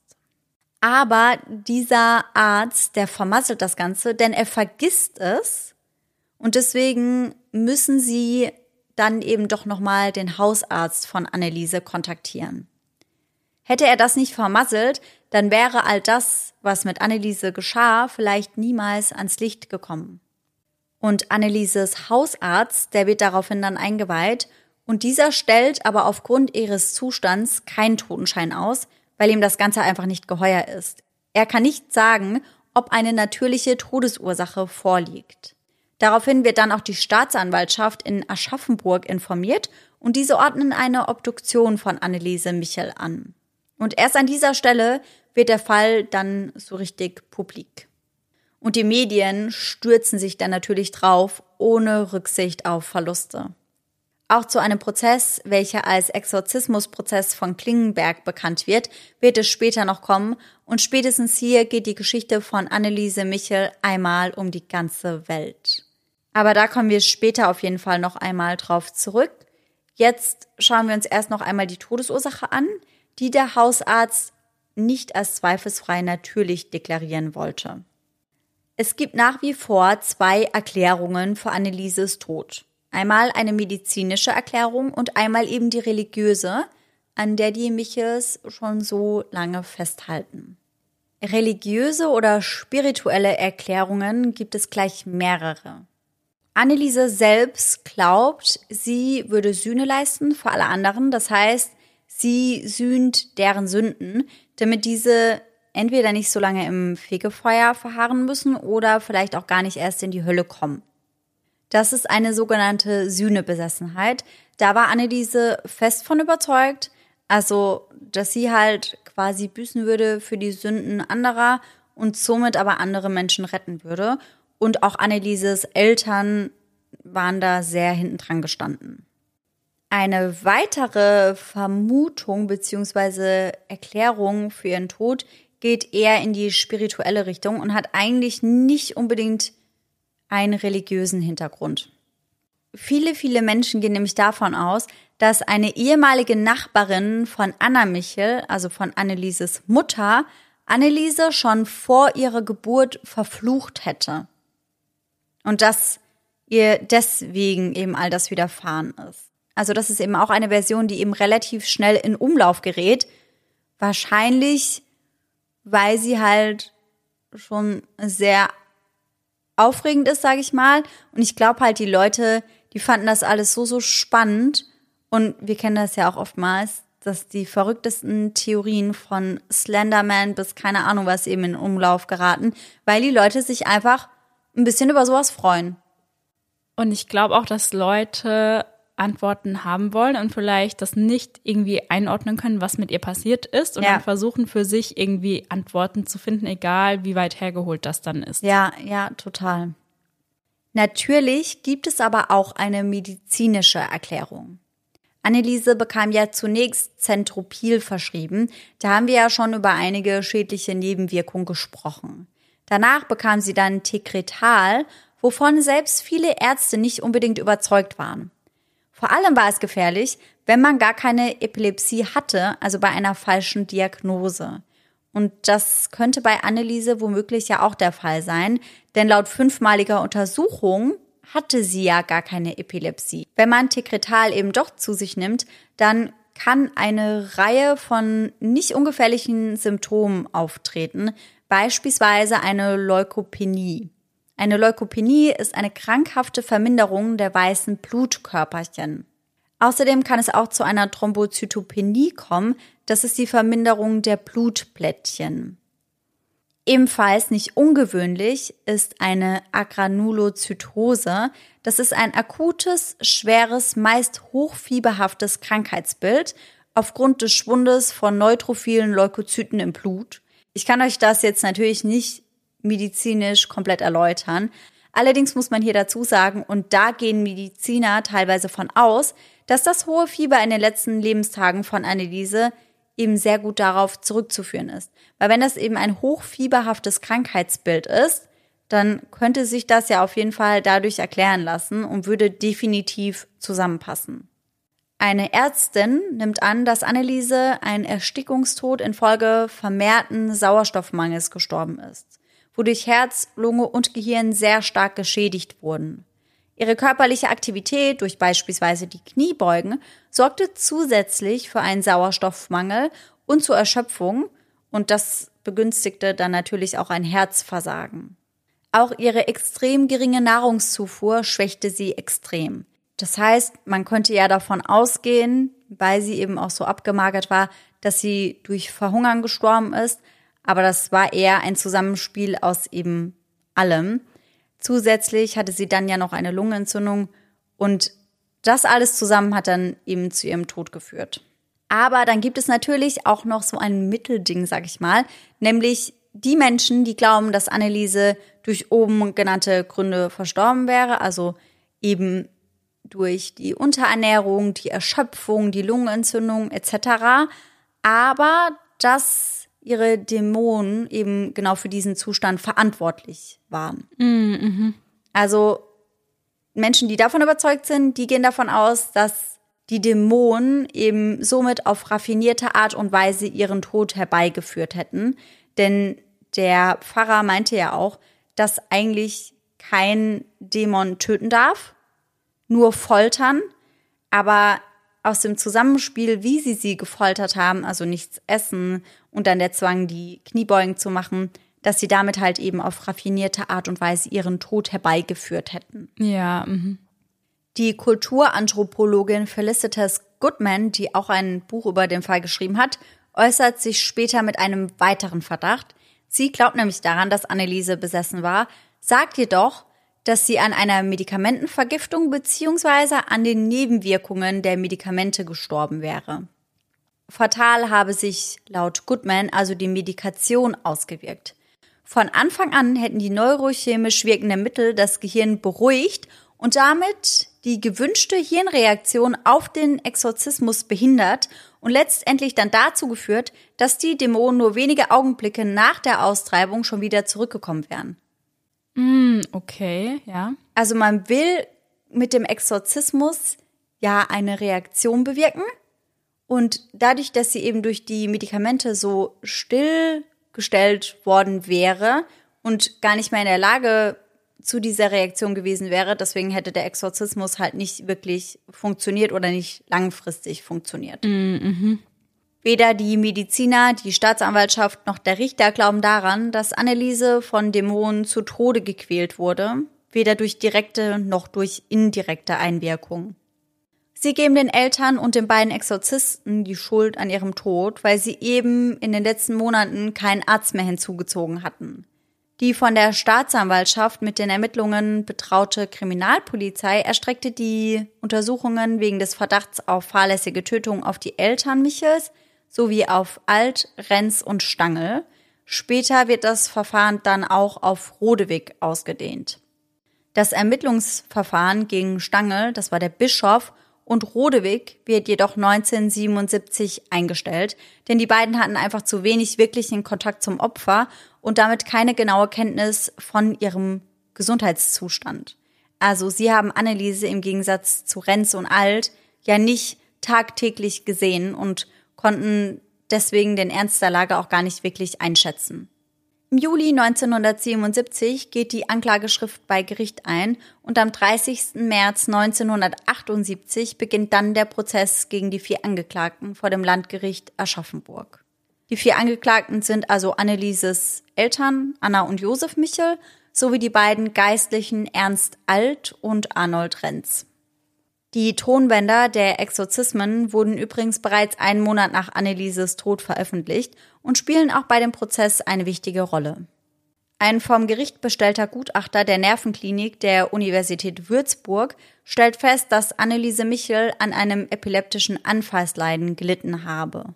Durch die medikamentöse Behandlung habe sich die Krankheit seiner Meinung nach eine andere Ausdrucksform gesucht und sei zu einer paranoiden Psychose geworden. Dies werde auch durch die Tonbänder der Exorzismussitzungen bestätigt.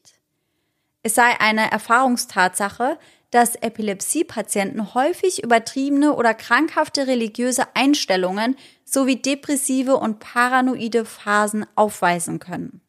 Die ab April 1976 auftretende Verschlechterung ihres Gesundheitszustandes sei auf einen endgültigen Kontrollverlust zurückzuführen. Weitere Ursachen ihres komplexen Krankheitsbildes lagen nach Ansicht des Gutachters in einer nicht diagnostizierten extremen Form der Magersucht und dieser habe schließlich dann zum Tode durch Verhungern geführt. Dass das nicht die Todesursache ist, da haben wir ja vorhin schon mal drüber gesprochen, aber das hat ja auf jeden Fall mit zum Tode geführt. Der Tod von Anneliese hätte nach Feststellung des Gutachters durch rechtzeitige Hinzuziehung eines Arztes, später durch medikamentöse und psychotherapeutische Behandlung, zuletzt durch die Einleitung einer Zwangsernährung, die spätestens ab April 76 erforderlich gewesen wäre, verhindert werden können. Auch eine Zwangseinweisung wäre zu diesem Zeitpunkt schon möglich gewesen, da Anneliese sowohl sich selbst im höchsten Maße als auch andere gefährdet hätte.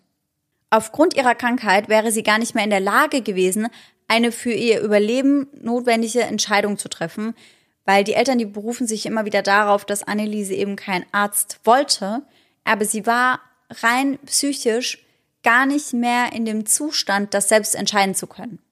Zwei weitere Gutachter von der Psychiatrie der Universität Ulm bestätigen diese Erkenntnis vom ersten Gutachter im Wesentlichen auch. Sie vermuten darüber hinaus aber, dass Anneliese zusätzlich eine nicht behandelte schwere Schizophrenie gehabt hätte. Also da habe ich vorhin schon kurz dran gedacht, weil das könnte ja erklären, warum aus ihr mehrere Dämonen, sage ich mal, gesprochen haben. Ja, genau das habe ich mir nämlich auch gedacht damals. Und ich finde, dass diese Diagnose sich zumindest im Nachhinein ziemlich schlüssig anhört. Ja, ja. Doch nicht nur Annelieses Zustand wurde begutachtet, sondern auch der der vier Angeklagten.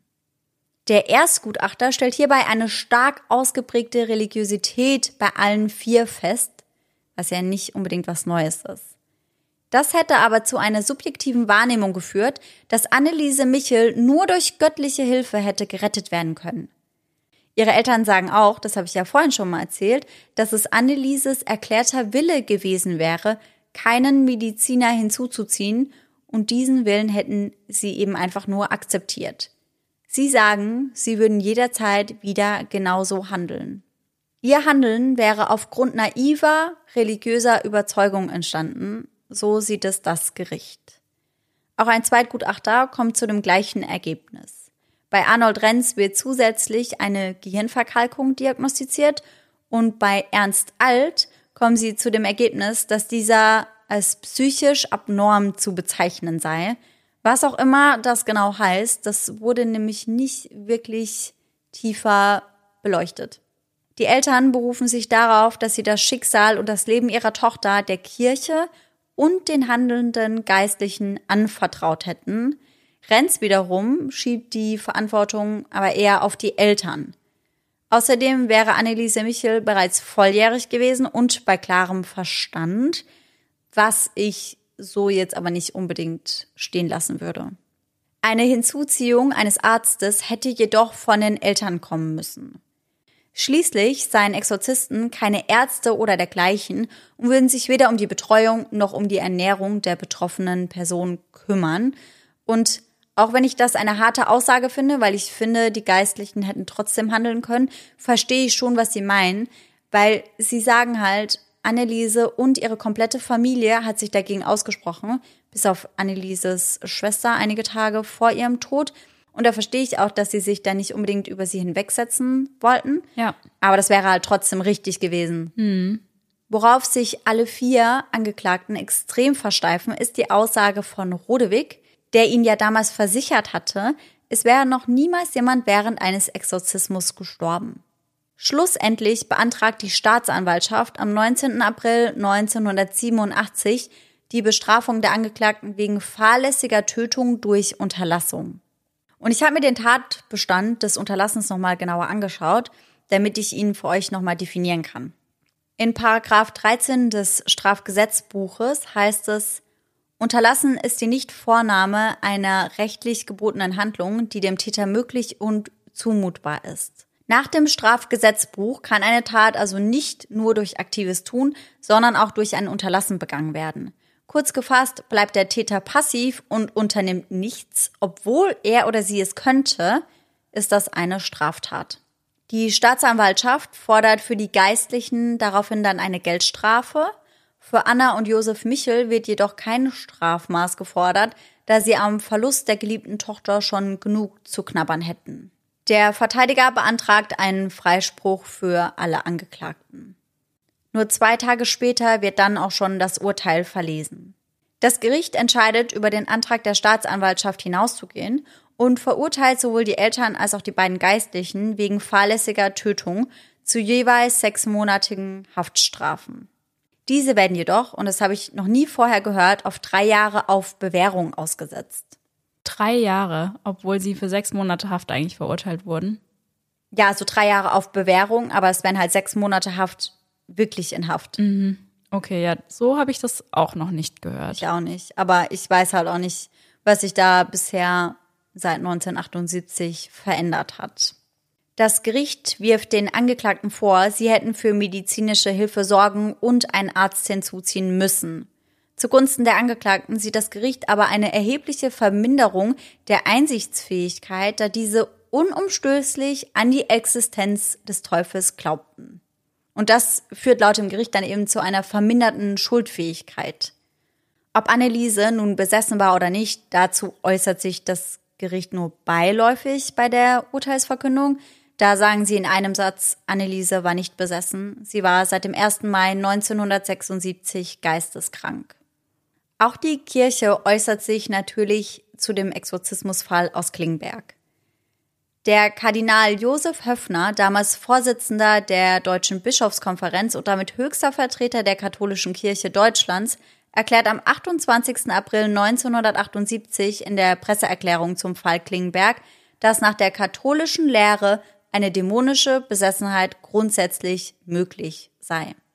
Und ich lese euch auch mal einen Teil der schriftlichen Stellungnahme vor. Die katholische Theologie hält an der Existenz des Teufels und dämonischer Mächte fest. Es besteht auch für die Menschen des ausgehenden 20. Jahrhunderts kein Grund, das Wirken Satans und böser Geister in unserer Welt zu leugnen oder die Aussage darüber als absurd zu empfinden. Die Kirche lehrt in ununterbrochener Tradition, dass Gott unsichtbare Wesen mit Erkenntnis und Willen erschaffen hat. Einige wandten sich aus freier Entscheidung gegen Gott als den Urheber alles Guten und wurden böse. Die Kirche ist ferner der Überzeugung, dass die bösen Geister auch einen unheilvollen Einfluss auf die Welt und den Menschen auszuüben versuchen. Diese Einwirkung hat viele Formen. Eine dieser Formen kann die Besessenheit sein.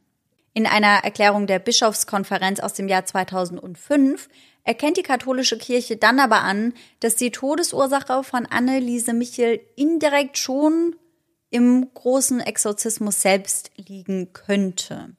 1999, da haben wir vorhin kurz drüber gesprochen, wird die Exorzismusformel außerdem seitens des Vatikans angepasst. Hier sollen die Erkenntnisse der Medizin und der Psychologie stärker berücksichtigt werden. Nach den neuen Regelungen muss ein Exorzist erst einmal sorgfältig prüfen, ob tatsächlich ein Fall von Besessenheit vorliegt. Gegebenenfalls solle er sich dann auch noch mit Medizinern und Psychiatern beraten. Außerdem wird vor den Exorzismus nur noch ein Gebet an Gott gesetzt. Ansonsten kommt aber das alte Exorzismusgebet komplett im Neuen vor. Und deswegen waren damals eben auch sehr, sehr viele Menschen ziemlich enttäuscht von dieser Neuerung, weil sie sich eben erhofft hätten, dass da halt mehr geschieht. Also hätte ich auch gedacht, dass du das vorhin erwähnt hast, habe ich gedacht, dass das komplett umgeändert wurde und da was ganz Neues irgendwie kam, aber das ist ja doch sehr enttäuschend jetzt. Ja, auf jeden Fall. Man muss dazu sagen, dass es nicht oft zu Besessenheitsfällen kommt. Das sagt auch die Kirche selbst. Und offiziell, aber halt wirklich nur offiziell, gab es auch seit dem Exorzismus von Anneliese keinen genehmigten Exorzismus mehr in Deutschland, der eben von der Bischofskonferenz oder vom Bischof genehmigt wurde. Das ist halt ganz oft so, dass das durchgeführt wird ohne eine Genehmigung und dass man das wahrscheinlich gar nicht mal unter Kontrolle hat. Und man findet eben auch den großen Exorzismus, also man findet das komplette Gebet auch im Internet. Das heißt, prinzipiell kann das halt jeder durchführen. Man darf es nicht, aber es wird halt auch nicht wirklich kontrolliert, Ja, wie ja. auch. Ja, so wie in dem Fall, den du uns ja auch schon mal erzählt hast, in einem Hotel in Frankfurt. Ja. Das war ja dann auch so ein Fall, wo das eben dann nicht genehmigt wurde. Und falls ihr euch den nochmal anhören wollt, das war in Folge 33. Ja, über den bin ich nach wie vor auch immer noch sehr, sehr schockiert. Ja, ich auch. Auch über das Strafmaß, weil ich habe mir den Fall auch nochmal angeschaut im Rahmen der Recherche zu Anneliese Michel und ich war da so schockiert drüber. Also kurze Zusammenfassung, da geht es um eine, ich glaube, 41-jährige Frau und ihre Familie glaubt eben, dass sie besessen wäre.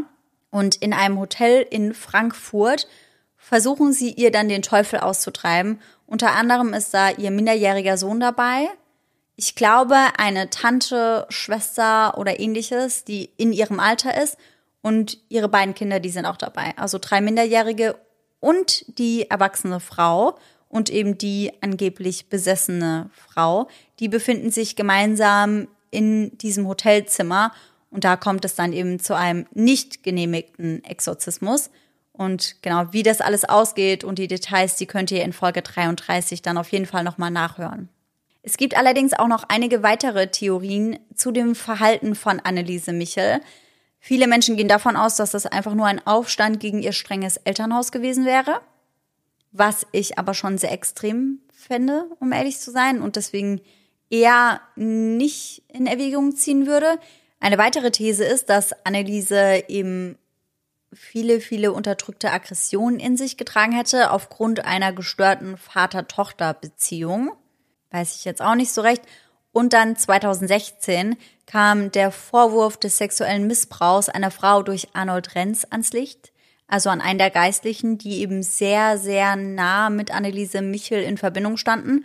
Und auch gegenüber Ernst Alt werden entsprechende Vorwürfe laut. Laut des Missbrauchsbeauftragten des Bistums Würzburg solle man also auch den Aspekt des sexuellen Missbrauchs im Fall von Anneliese Michel in Erwägung ziehen. Alle Beteiligten sind allerdings nach wie vor von einer dämonischen Besessenheit überzeugt. Ihre Eltern, das fand ich auch heftig, lassen beispielsweise den Leichnam ihrer Tochter vor Prozessbeginn noch einmal exhumieren, angeblich um sie in einen Eichensarg umzubetten. Der eigentliche Grund dahinter war jedoch die Vision einer Nonne, nach der Anneliese angeblich nicht verwesen würde, ein Zeichen für ihr göttliches Auserwähltsein. Allerdings muss man dazu sagen, dass sich das nicht bestätigt hat. Also da wurden auch Arbeiter, die eben an der Exhumierung beteiligt waren, befragt und die haben das nicht bestätigt, dass Anneliese nicht verwest war. Dennoch halten die Michels stark an ihrer Überzeugung fest und sind damit auch nicht allein. Viele Menschen sind von einer Besessenheit Annelieses überzeugt und auch ziemlich schockiert über das Urteil. Deswegen kommt es auch immer wieder zu Protesten und das Gericht erhält auch einige Briefe, in denen es unter anderem heißt, Ein weltliches Gericht könne niemals über religiöse Glaubensgrundsätze entscheiden. Die Besessenheit sei nicht mit ärztlichen Methoden zu heilen. Nur ein Exorzist könne den Betroffenen helfen. Die Eltern und die Geistlichen hätten demnach richtig gehandelt. Noch 30 Jahre nach den Ereignissen schreibt Ernst Alt, der Auftrag lautet, treibt die Dämonen aus. Wenn wir es nicht tun, was geschieht dann mit der Kirche und mit der Welt? Also ich weiß gar nicht, wo ich anfangen soll. Ich bin ziemlich sprachlos, gerade von dem, was du am Ende noch erzählt hast. Ja. Aber ich würde erst gerne mal so deine Meinung und deine Einschätzung hören. Was denkst du denn, was mit Anneliese passiert ist? Also ich bin der festen Überzeugung, dass Anneliese krank war und dass sie unter verschiedenen Erkrankungen litt und dadurch eben genau diese Symptome hervorgerufen wurden. Also es war ja beispielsweise auch von einer Schizophrenie die Sprache, auch bei Epilepsie, da habe ich ja ganz am Anfang drüber gesprochen, dass das eben auch damit einhergeht, dass man beispielsweise Gerüche oder Dinge wahrnimmt, die andere nicht wahrnehmen. Und klar, später hatten dann andere auch den Geruch wahrgenommen, aber wenn Anneliese halt gar nicht mehr bei sich war und sich vielleicht selbst auch gar nicht mehr richtig gepflegt hat, Kohle gegessen hat, dann braucht man sich ja auch nicht darüber wundern, dass sie vielleicht nicht mehr so frisch roch, wie man sich das halt Ja. gerne erhofft hätte. Ja. Ich glaube, dass sie wirklich psychisch krank war und dass sie die Dinge eben auch gesehen hat, weil sie in ihr Weltbild gepasst haben. Also Anneliese war ja extrem gläubig und wir haben ja auch ganz am Anfang gesagt, wenn man an Gott glaubt, dann glaubt man auch an das Böse. Und im Umkehrschluss ist es eben auch so, wenn sich der Teufel zeigt, dann ist das für so religiöse Menschen oftmals halt auch wie ein Beweis Gottes. Ja. Weil wenn es das Böse gibt, dann gibt es auch Gott. Und ich glaube, dass sie sich da auch aufgrund ihres Umfeldes schon extrem reingedacht hat und dass ihre Psychose und ihre Krankheiten sich eben so ein bisschen mit dem, was halt in ihrem Umfeld geschah und was ihr gesagt wurde, so ein bisschen vermischt haben. Ja, ja, das glaube ich auch, weil wenn dir dann auch dauernd gesagt wird, ja, du bist besessen, Ja. dann übernimmst du das ja auch und dann spiegelt sich das mit Hilfe der Krankheiten dann eben auch so wieder. Ja, das glaube ich auch. Und hinzu kommt ja auch noch, dass sie ja selbst wirklich sehr religiös aufgewachsen ist. Und ich glaube, dann ist auch das Allerschlimmste, was dir passieren kann, dass der Teufel dich holen kommt. Ja, Und natürlich kann so eine Psychose dann genau mit dem beginnen, wo man selbst am meisten Angst vor hat. Und das war in dem Fall eben der Teufel oder Dämon oder das Böse, was sich ja eben ganz am Anfang auch durch diese Fratzen gezeigt hat. Und es ist ja auch dann klar, dass sie selbst sagt, sie möchte keinen Arzt sehen, aber Ja. das ist dann ja eben der Punkt, wo die Eltern hätten eingreifen müssen, zumindest als es ihr dann wirklich so schlecht ging und sie auch so abgemagert war, also irgendwann hätten sie da die Reißleine ziehen müssen. Ja, definitiv. Also das sehe ich auf jeden Fall auch so. Ich verstehe, ich kann mich da nicht reinversetzen, weil ich halt einfach selbst nicht so gläubig bin. Aber ich verstehe, dass die Eltern halt dachten, hey, das mit den Medikamenten, das bringt alles nichts, weil das war ja auch nicht der Fall. Also es hat ja wirklich nichts gebracht. Allerdings eben aufgrund falscher Diagnosen oder aufgrund von Medikamente, die Anneliese eben nicht richtig vertragen hat. Aber dadurch, dass sie dann schon immer wieder Medikamente bekommen hat, aber ihr Zustand nicht besser wurde, haben sie sich halt immer mehr darin bestätigt gefühlt, dass das halt nur was Übernatürliches und nichts Medizinisches sein kann. Ich kann auch den Grundgedanken verstehen, dass wenn du so gläubig bist und sich jemand so verhält, dass du dann den Gedanken mal hast, okay, Ja. die Person ist besessen. Ja. Aber du hast ja auch gesagt, dass einige Geistliche, die sie aufgesucht haben, ihnen auch geraten haben, zu einem Arzt zu gehen. Ja. Und ich finde, da hätten sie ja auch denken können, okay, das sagen andere Geistliche, also gehen wir mal zu einem Arzt. Also Mhm. ich habe kein Verständnis dafür, dass sie zu keinem Zeitpunkt zum Arzt gegangen sind. Und dass sie dann trotzdem sagen, sie würden das jederzeit wieder so machen, obwohl ja dann klar war, man hätte sie retten können, wenn man frühzeitig einen Arzt eingeschaltet hätte, fand ich auch eine krasse Aussage. Ja, ja. Aber das ist halt, die sind so überzeugt von ihrem Glauben, Ja. dass sie das halt über alles irgendwie gestellt haben. Was ich halt einen guten Ansatz eigentlich fand, war, ich weiß gar nicht mehr, wer es war, war es Ernst Alt, glaube ich, der meinte, man könnte den Exorzismus ja auch noch in einer Nervenklinik durchführen. Das wäre halt der Ansatz, der jetzt auch beim neuen Exorzismus quasi berücksichtigt werden soll, dass man quasi das Religiöse, die Medizin und die Psychologie eben im Einklang verwenden soll. also dass man sich als Pfarrer beispielsweise, der einen Exorzismus durchführen will, sich halt dennoch psychologische und medizinische Hilfe suchen soll. Und das, finde ich, wäre halt auch das Mindeste gewesen. Ja. Aber wie gesagt, Anneliese hat sich da extrem gegen geweigert. Ihre Eltern wollten ihren Willen akzeptieren und waren halt wahrscheinlich auch selbst überzeugt davon, dass es der Teufel ist Ja. und dass sie das halt eben nur so hinbekommen. Aber ja, letztendlich ist deswegen halt eine 23-Jährige gestorben, die hätte gerettet werden können. Ja.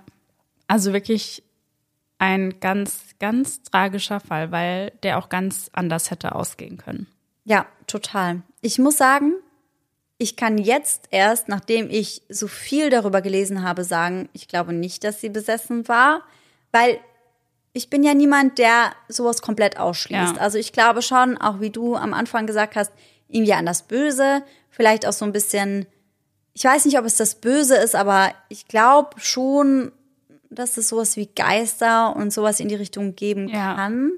Und deswegen, als ich die Tonbandaufnahmen gehört habe, dachte ich mir schon, okay, das kann nichts anderes sein, Mhm. Ja. weil das halt aber auch genau das ist, was man halt durch Filme quasi gezeigt bekommt. Ja. Und irgendwie war mein erster Gedanke, okay, das hört sich halt wirklich an, als wäre sie besessen. Und es hört sich für mich auch immer noch an, Ja. als wäre es so. Aber ich finde halt die medizinische Erklärung hierfür schon sehr schlüssig. Ja. Und deswegen schließe ich das mal eher aus. Aber wie gesagt, ich bin halt auch nicht so gläubig. Wenn ich Ja. jetzt super gläubig wäre, vielleicht würde ich das Ganze dann eben auch anders sehen. Ja, das stimmt. Und ich musste vorhin auch dran denken, wenn ich so Filme schaue wie Conjuring oder irgendwas, wo dann auch mal ein Exorzismus durchgeführt wird.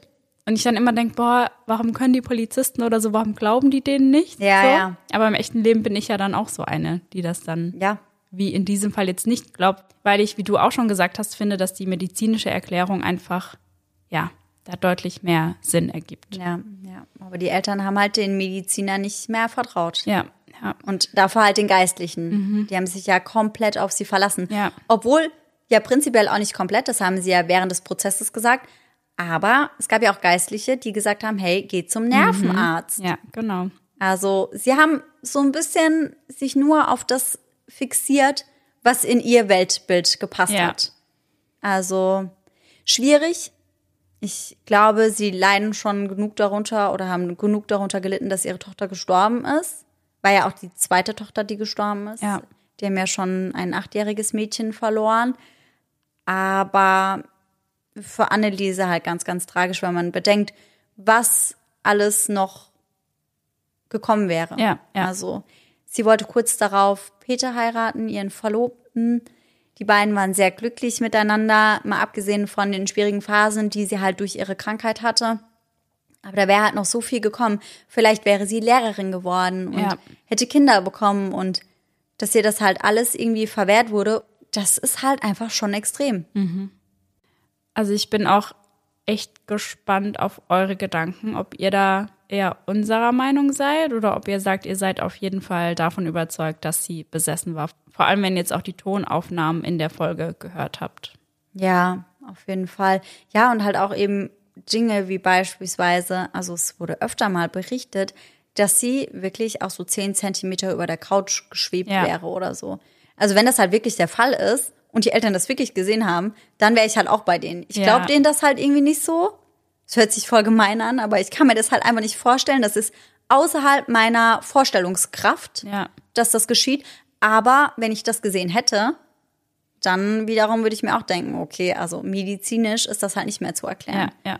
Das ist halt wirklich die Frage, was stimmt da, was war vielleicht Einbildung, was wurde da vielleicht auch hinzugedichtet, nicht Ja. unbedingt nur von den Eltern, sondern dann vielleicht auch von so sensationsgeilen Menschen wie, sorry to say, aber dieser Frau Hein, Ja. die da ja auch extrem hinten dran war, obwohl man da auch nicht sagen kann, dass sie nur sensationsgeil war, sondern das halt auch eben ihrem Weltbild entsprochen hat. Ja. Also die war da halt auch voll von überzeugt und wollte Anneliese bestimmt auch helfen, aber ja, Aber ich kann mir auch vorstellen, dass die sich da alle gegenseitig sehr reingesteigert haben. hochgepusht. Genau, dass einer vielleicht gedacht hat, er hat das gesehen und dann Ja. haben die anderen das auch gesehen, Ja. obwohl sie es eigentlich nicht gesehen haben. Also sowas kann ich mir auch schon gut vorstellen. Ja, total, total.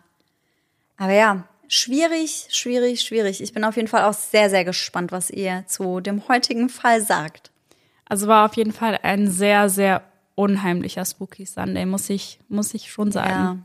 Ja, ja, ja, so geht's mir auch. Also ich habe ja auch schon erzählt, dass ich auf jeden Fall Schwierigkeiten hatte zu schlafen. Verstehe ich sehr gut, ja.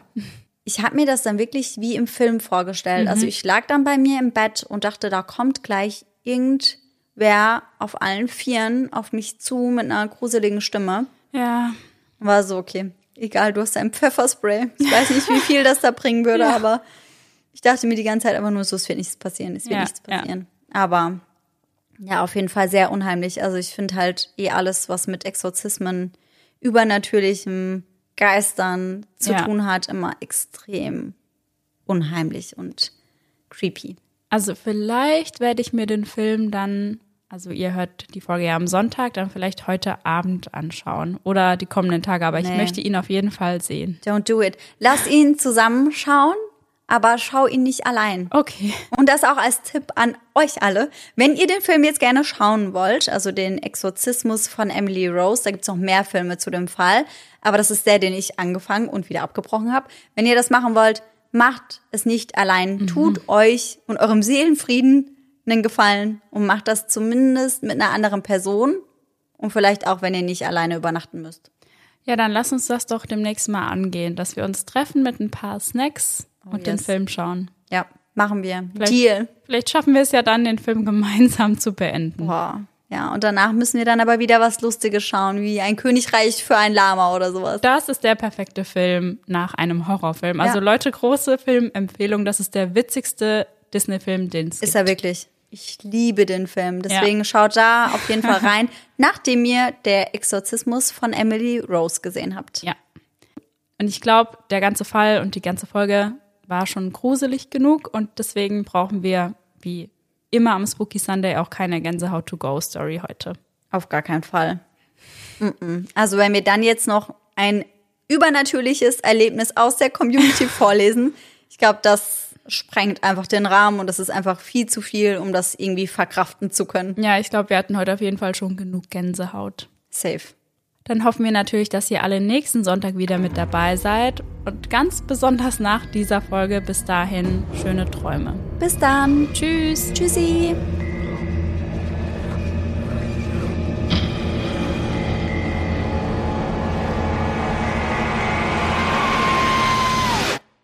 Hier steht wieder Einleitung, leer, Vorwort, leer. yep, da ist jemand auf jeden immer- Fall gut vorbereitet. Bei mir ist es wieder, ich habe 18 Seiten. Ah, nee, sind doch nur 17. Und die auch nur zur Hälfte. Wahnsinn, immer das Gleiche. Immer. Okay. Aber ist auch schön, oder? So eine Beständigkeit im Podcast habe ich Ja, gern. ich weiß jetzt nicht, ob ich das unbedingt als meine Beständigkeit des Podcasts haben will. oder vielleicht lieber was anderes wie Postings zu den Folgen pünktlich hochladen oder so. Die Beständigkeit wäre mir deutlich lieber, aber here we go. Man kann nicht immer alles haben. Das Das Leben ist kein Wunschkonzert, war. So dumm. Dein Gehirn ist so dumm. Dein Gehirn ist so dumm. Ich weiß es, aber ich muss eine Handbewegung mitmachen, damit es funktioniert. Die darüber hinaus einen sehr starken, starken Glauben hatten. So stark. hatten keinen starken. Nein, das ist Sie nämlich die Steigerung. starken. Genau. Oh, oh, okay. Ja, Das weil das ist- K ist ja so leicht und wir haben da ein G jetzt eingebaut und das ist halt viel krasser. Ja, das ist heavy. Das Also- Next Level. Shit. Ja, genau, Next Level Glauben. Mhm. Ja. Boah, hab ich immer erzählt, dass einer meiner Ex-Freunde mal übel über den Nachnamen, oder nicht über den Nachnamen, einer meiner Ex-Freunde hat mal übel über den Namen Ursula gelästert. Deine Oma heißt so. Ja, weil er meinte so, ja, und dann ist die Abkürzung ja immer Uschi, Uschi Muschi und ich war so, nee, stopp. Stopp, ist meine don't Oma. do it. Meine Oma heißt und er kannte die auch. Aus diesem Grund und weil sie auch im ältere, äh, älteren, aus diesem Grund und weil sie auch im älterlichen, älterlichen, älterlichen, älterlichen, was ist denn das? Älterlichen. Wirklich in vollen Zügen, weil die fährt ja auch mit dem Zug dorthin. Wortspiel. Stimmt. 10 von 10. Ah, das war ein guter Witz. Das war ein guter Witz einfach. Dort möchte sie, dort möchte sie Religio, Religions, Ebenfalls nicht ungewöhnlich ist eine Agranulozytose, Agranulozy, Agranu, Agranulozytose. Ebenfalls nicht ungewöhnlich ist eine Agranulozytose, nein, Zytose. Ebenfalls nicht ungewöhnlich ist eine Agranulozytose, Agranulo, Agranulozytose. Das ist aber auch ein schwieriges Wort. Ebenfalls und auch gegenüber Alternst, Alternst, Ernst alt. Tschüssi.